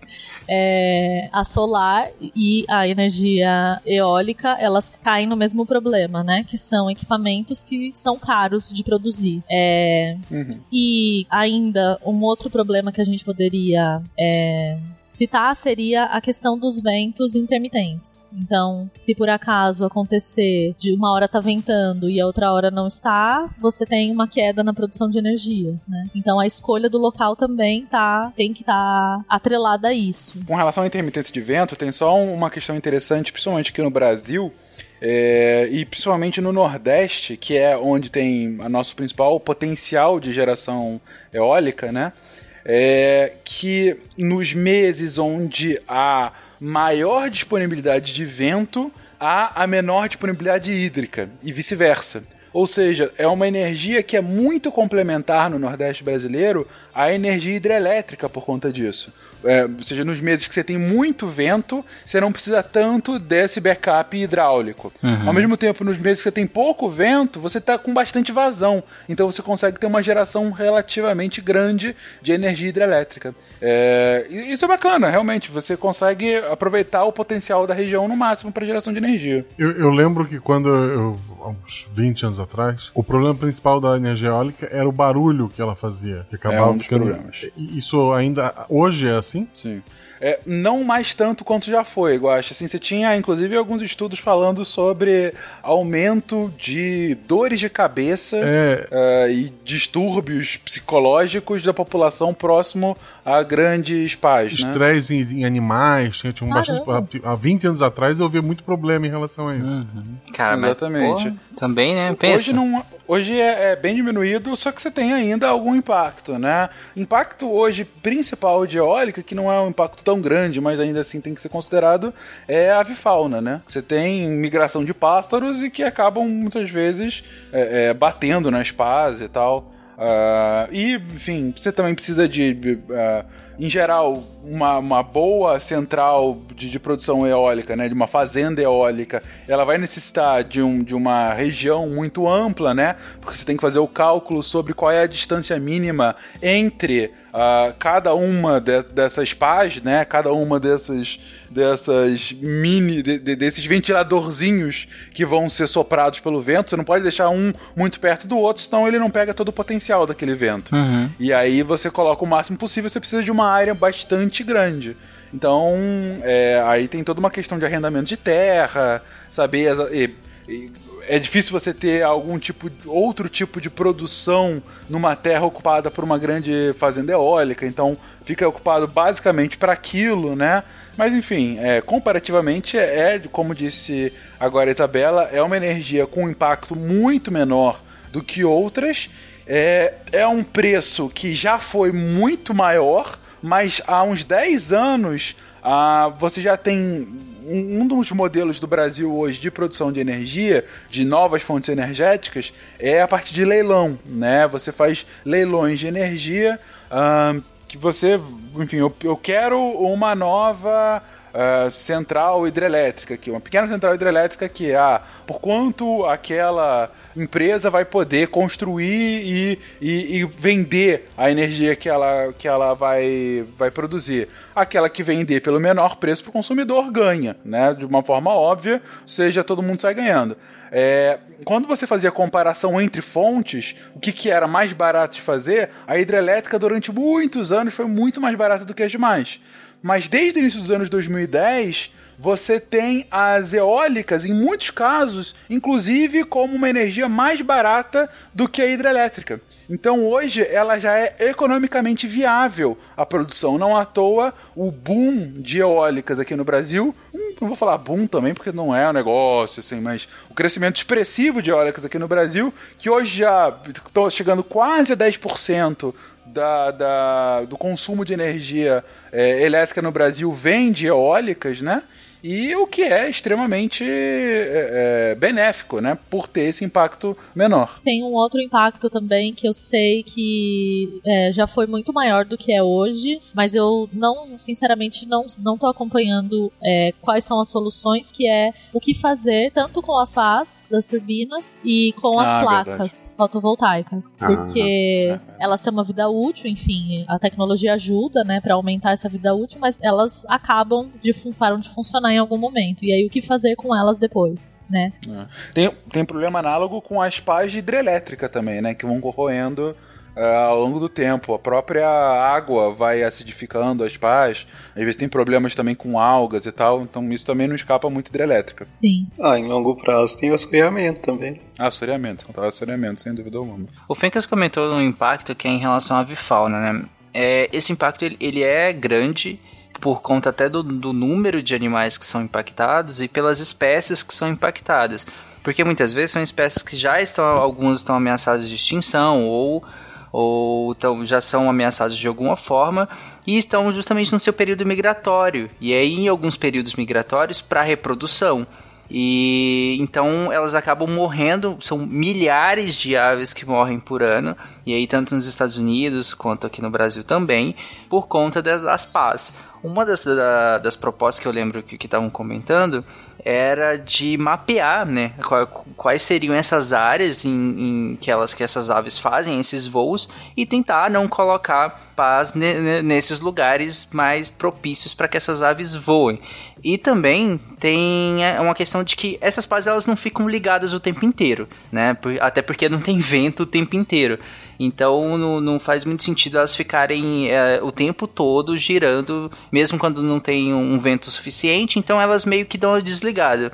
E aí tem sensores que identificam a velocidade do vento e aí ligam ela automaticamente. Uma das propostas seria aumentar essa, essa velocidade mínima, né? Para que. é, é, porque quando tá muito vento, os pássaros também tendem a não estar voando tanto. Pelo menos não tá nessas áreas grandes abertas no meio da migração. Porque o vento está muito forte. Então tende a prejudicar um pouco o voo. Já quando. E aí é onde a gente vai mais gerar a energia. Então tudo bem, aí liga, pá, funciona normalmente. nos momentos em que o vento está fraco, que aí é a melhor hora para que os pássaros possam fazer a migração, possam voar, as pás permaneçam desligadas. E aí você consegue evitar, pelo menos tentar evitar, uma grande mortalidade desses animais. Então, mas você desliga as pás, é, você trava as pás num momento de baixo vento, que é justamente o momento de migração das, das aves. Então já não geraria energia relevante e aí você nem tem a, atrapalha a migração. O gerador ele, ele funciona em uma faixa de velocidade específica. Se o vento estiver muito devagar ou muito rápido, eu não tenho geração. Mas então, mas você trava inclusive a pá. Ainda que você não tenha geração, a pá continua rodando, entendeu? Ok, até agora a gente falou, acho que da, das formas de, de, de, captação de energia renovável das mais populares, ou das mais óbvias, né? O vento, o sol, a água, que são o, o, a, as formas mais populares. Faltou coração. É, faltou coração. É, mas algumas outras também são, acabam sendo importantes, só que um pouco menos óbvias, né, Fencas? É, principalmente aqui no Brasil, né? A gente comentou aqui o que tem maior concentração no Brasil, que são essas que você comentou agora, né? Mas assim, você tem em muitos lugares do mundo a geotérmica é, como uma fonte renovável de energia, que é basicamente uma usina térmica cuja a, a, fonte né, de, de calor vem da própria Terra, vem do aquecimento da Terra. Então, a gente sabe que, que, que um banto da Terra é, tende a ser mais aquecida, né? Então você tem o caso de, de, de geysers, você tem lagos mais quentes e tudo mais. O pessoal de é Goiás, aproveitar... O pessoal de Goiás se É, identificou com Caldas Novas. Então, algo assim. Ou até mesmo ah, é, água de origem vulcânica, né? Pró- pr- próximo a algum tipo de movimentação de magma que, que vai esquentar aquela região. Então você aproveita aquela essa fonte natural que é do núcleo da Terra e aproveita isso para que a água ela condense e a partir daí gere a turbina na mesma forma que as térmicas, só que a, a matriz inicial é a própria Terra, né? Bonito. É, isso é muito usado principalmente na Islândia. É a principal forma de geração de energética na Islândia, mas também tem em outros países. E a única forma de, de geração de energia é nos Açores. Veja só, descobri isso hoje. Que bonito. Olha aí. É, uma outra fonte energética muito pouco utilizada em todos os lugares do mundo, que você tem basicamente é, é, projetos piloto, mesmo aqui no Brasil tem alguns, é o a, de energia dos oceanos, né? Conhecido como maré motriz, muitas vezes, né? Que aí pode ser a partir de onda, a partir da diferença das marés, a partir da corrente oceânica, a partir de diferença de salinidade da Cara, água. essa é enfim. muito estranha. É, mas é, é basicamente, então, você da maré, a, a mais conhecida aqui no Brasil é a maré motriz, né? É, talvez você já possa ter visto algum, mas a gente pode até deixar aqui no post algum link pra isso, que são na verdade grandes pás, são boias gigantescas que você deixa na, no mar, e aí essas boias, elas estão ligadas a hastes na Terra, e aí, ao que a maré sobe e desce, você está movendo essas hastes. E ao que você move essas hastes, você aproveita essa energia cinética e transforma isso em energia elétrica. É, mas é claro que você vê que o nível de eficiência disso é bastante baixo. Sim. Ainda assim, é uma energia livre, né? Que é basicamente movimentação de maré, né? É, enquanto houver lua, a gente tem, né? Basicamente. Exatamente. Ah, mas você tem coisas análogas para ondas, né? Você tem coisas. Você tem, ah, sei lá, a partir de movimentação da corrente oceânica, você coloca algum tipo de instrumento que, a partir da, da, da, da energia cinética, pela movimentação da corrente oceânica, você consegue geração de energia, né? Então, assim, você tem algumas formas de aproveitar, de retirar essa energia dos oceanos, né? Ah, e a última que eu colocaria aqui, não tá nem na pauta, mas que é bom a gente colocar, que é o hidrogênio. O hidrogênio é uma fonte também potencialmente renovável de energia ante a sua abundância, né? É, e você pode utilizar o, o hidrogênio, ah, seja combinando ele ah, com outros elementos, seja a partir dele como um próprio, né? do- realmente do gás hidrogênio, né? Sei lá, de certa forma, queimar o hidrogênio para gerar energia ou coisa do gênero. O problema é que você, pra, hoje, para produzir o, o hidrogênio, você tende a consumir mais energia do que ele gera. Que é o problema que a gente tem hoje também com o que eu comentei lá no início do cast, com a fusão nuclear. Hoje, com a fusão, para você ter uma, uma usina de fusão nuclear, você precisa gerar uma fissão nuclear. Você precisa explodir uma bomba atômica para fazer a fusão nuclear funcionar. Basicamente isso. É, e o hidrogênio é mais ou menos isso. Você consome mais energia produzindo hidrogênio para ser utilizado do que quando ele efetivamente for queimado. Mas ainda assim você tem um potencial, principalmente futuro, dessa fonte para geração de energia. Tem umas fake news bem malucas aí da produção de energia baseada em hidrogênio, né? Essa questão de, de querer produzir o próprio hidrogênio que vai ser queimado e aí produz, enfim. Só que aí ninguém considera justamente isso, que o custo da produção do próprio hidrogênio, né? Sim. É como, é, que é como tem se ele essas- fosse nulo, né? É, é. Você tem várias dessas, dessas máquinas de, de energia livre por aí, né? É, pois é, e a do hidrogênio é uma maluquice completa. Bom, gente, então é isso. Eu acho que esse cast ficou bem longo, né? Mais longo do que o normal. Todo cast que eu participo fica mais longo que o normal, gente. Desculpa. A culpa é Falta sempre pulso. minha. Hã? Pulso, falta pulso. É, pois é, a culpa é minha, a culpa é minha, eu sei disso. É, mas ele ficou longo justamente porque a gente, cara, a gente definiu energia, a gente falou, definiu a questão de ser renovável, o que, que é ou não é ser renovável. Inclusive mostramos o quanto isso, é, o quanto o uso da energia renovável, ela depende muito de questões políticas, geográficas diversas, né? Qual é o melhor tipo de energia para ser usado? E aí a resposta vai vir sempre pera, depende. Qual região, qual como que vai ser é, é, gerado, como que vai ser distribuído, e, enfim, uma infinidade de fatores, ou uma palavra legal que eu gosto da RI, externalidades, em que a gente tem que se, se considerar quando a gente vai pensar qual é a melhor fonte de energia que a gente precisa utilizar em determinada região. E por fim a gente destrinchou cada uma delas, né, colocando sempre é, elas dentro do panorama brasileiro, né, porque não faria sentido só descrevê-la, mas como que o Brasil é, utiliza cada uma delas, inclusive o Brasil utiliza todas essas que a gente citou, né, é, que a gente descreveu aqui, mas em proporções bem diferentes, sendo majoritariamente a produção hidrelétrica. E é isso. Gente, obviamente a gente não comentou de tudo. Por exemplo, para hidrelétrica a gente não distinguiu é, o HE de PCH, de CGH. A gente não entrou em especificidades muito técnicas de produção é, eólica e solar. Mas, gente, a gente tá quase três horas gravando, estamos todos cansados. Eu espero que vocês tenham tido uma boa jornada. Isso aí. Se o É editor isso. fizer um abaixo assinado pra tirar o Tarek de host, eu assino. Exatamente. O Tarek assina, Bom, é isso. Tchau, gente. Beijo. Até semana que vem. Beijo, gente. Valeu.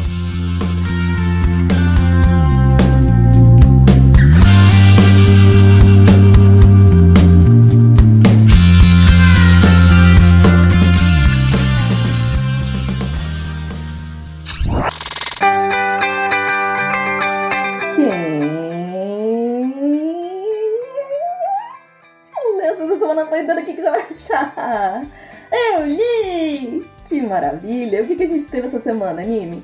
Segunda teve texto é O que é o terrorismo pra você? Do Pedro Henrique. Isso, gente, o texto do Pedro tá maravilhoso, falando do peso que a mídia dá para o terrorismo, o que que é terrorismo, tá excelente, não percam. Terça-feira, anime. Terça teve texto Pra que serve o AFNA? Do Matheus Berlandi. Isso, o Matheus é divertidíssimo, os textos dele são maravilhosos. E ele resolveu falar sobre os elementos da tabela periódica que ninguém conhece, que ninguém ouviu falar. Tá excelente, corre lá pra ver. Isso foi terça. Então, quarta-feira, anime, o que, que teve quarta? Quem detém o conhecimento do Julian Schroeder? é isso. E nesse tempo da gente falar de divulgação científica, é muito interessante a gente discutir quem detém esse conhecimento, tá? Excelente, corre lá. É, quinta. Quinta teve texto do Marcel Ribeiro Dantas. Ser cético não implica ser cínico. Esse texto do Marcel tá genial, gente. Ele vai fazer essa diferença que é uma diferença quase metodológica, eu diria. É muito, muito importante e tá muito legal. Sexta-feira, fechando a nossa semana com chave de ouro, a gente teve.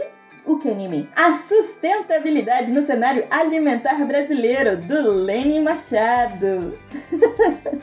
gente, o Lene é absolutamente incrível. Os textos dele são tão importantes, trazem temas tão maravilhosos.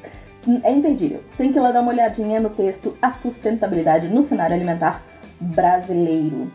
É isso. Todos esses textos você encontra em www.deviante.com.br. E se você por acaso quer se tornar um redator deviante, é só mandar e-mail para contato@saicast.com.br. Aqui é a Debbie Cabral, editora do portal Apagando a Luz da Torre Deviante. E anime! Clique! Este programa foi produzido por Mentes Deviantes. deviante.com.br Este programa foi editado por Tapcast. Edições e Produções de Podcast.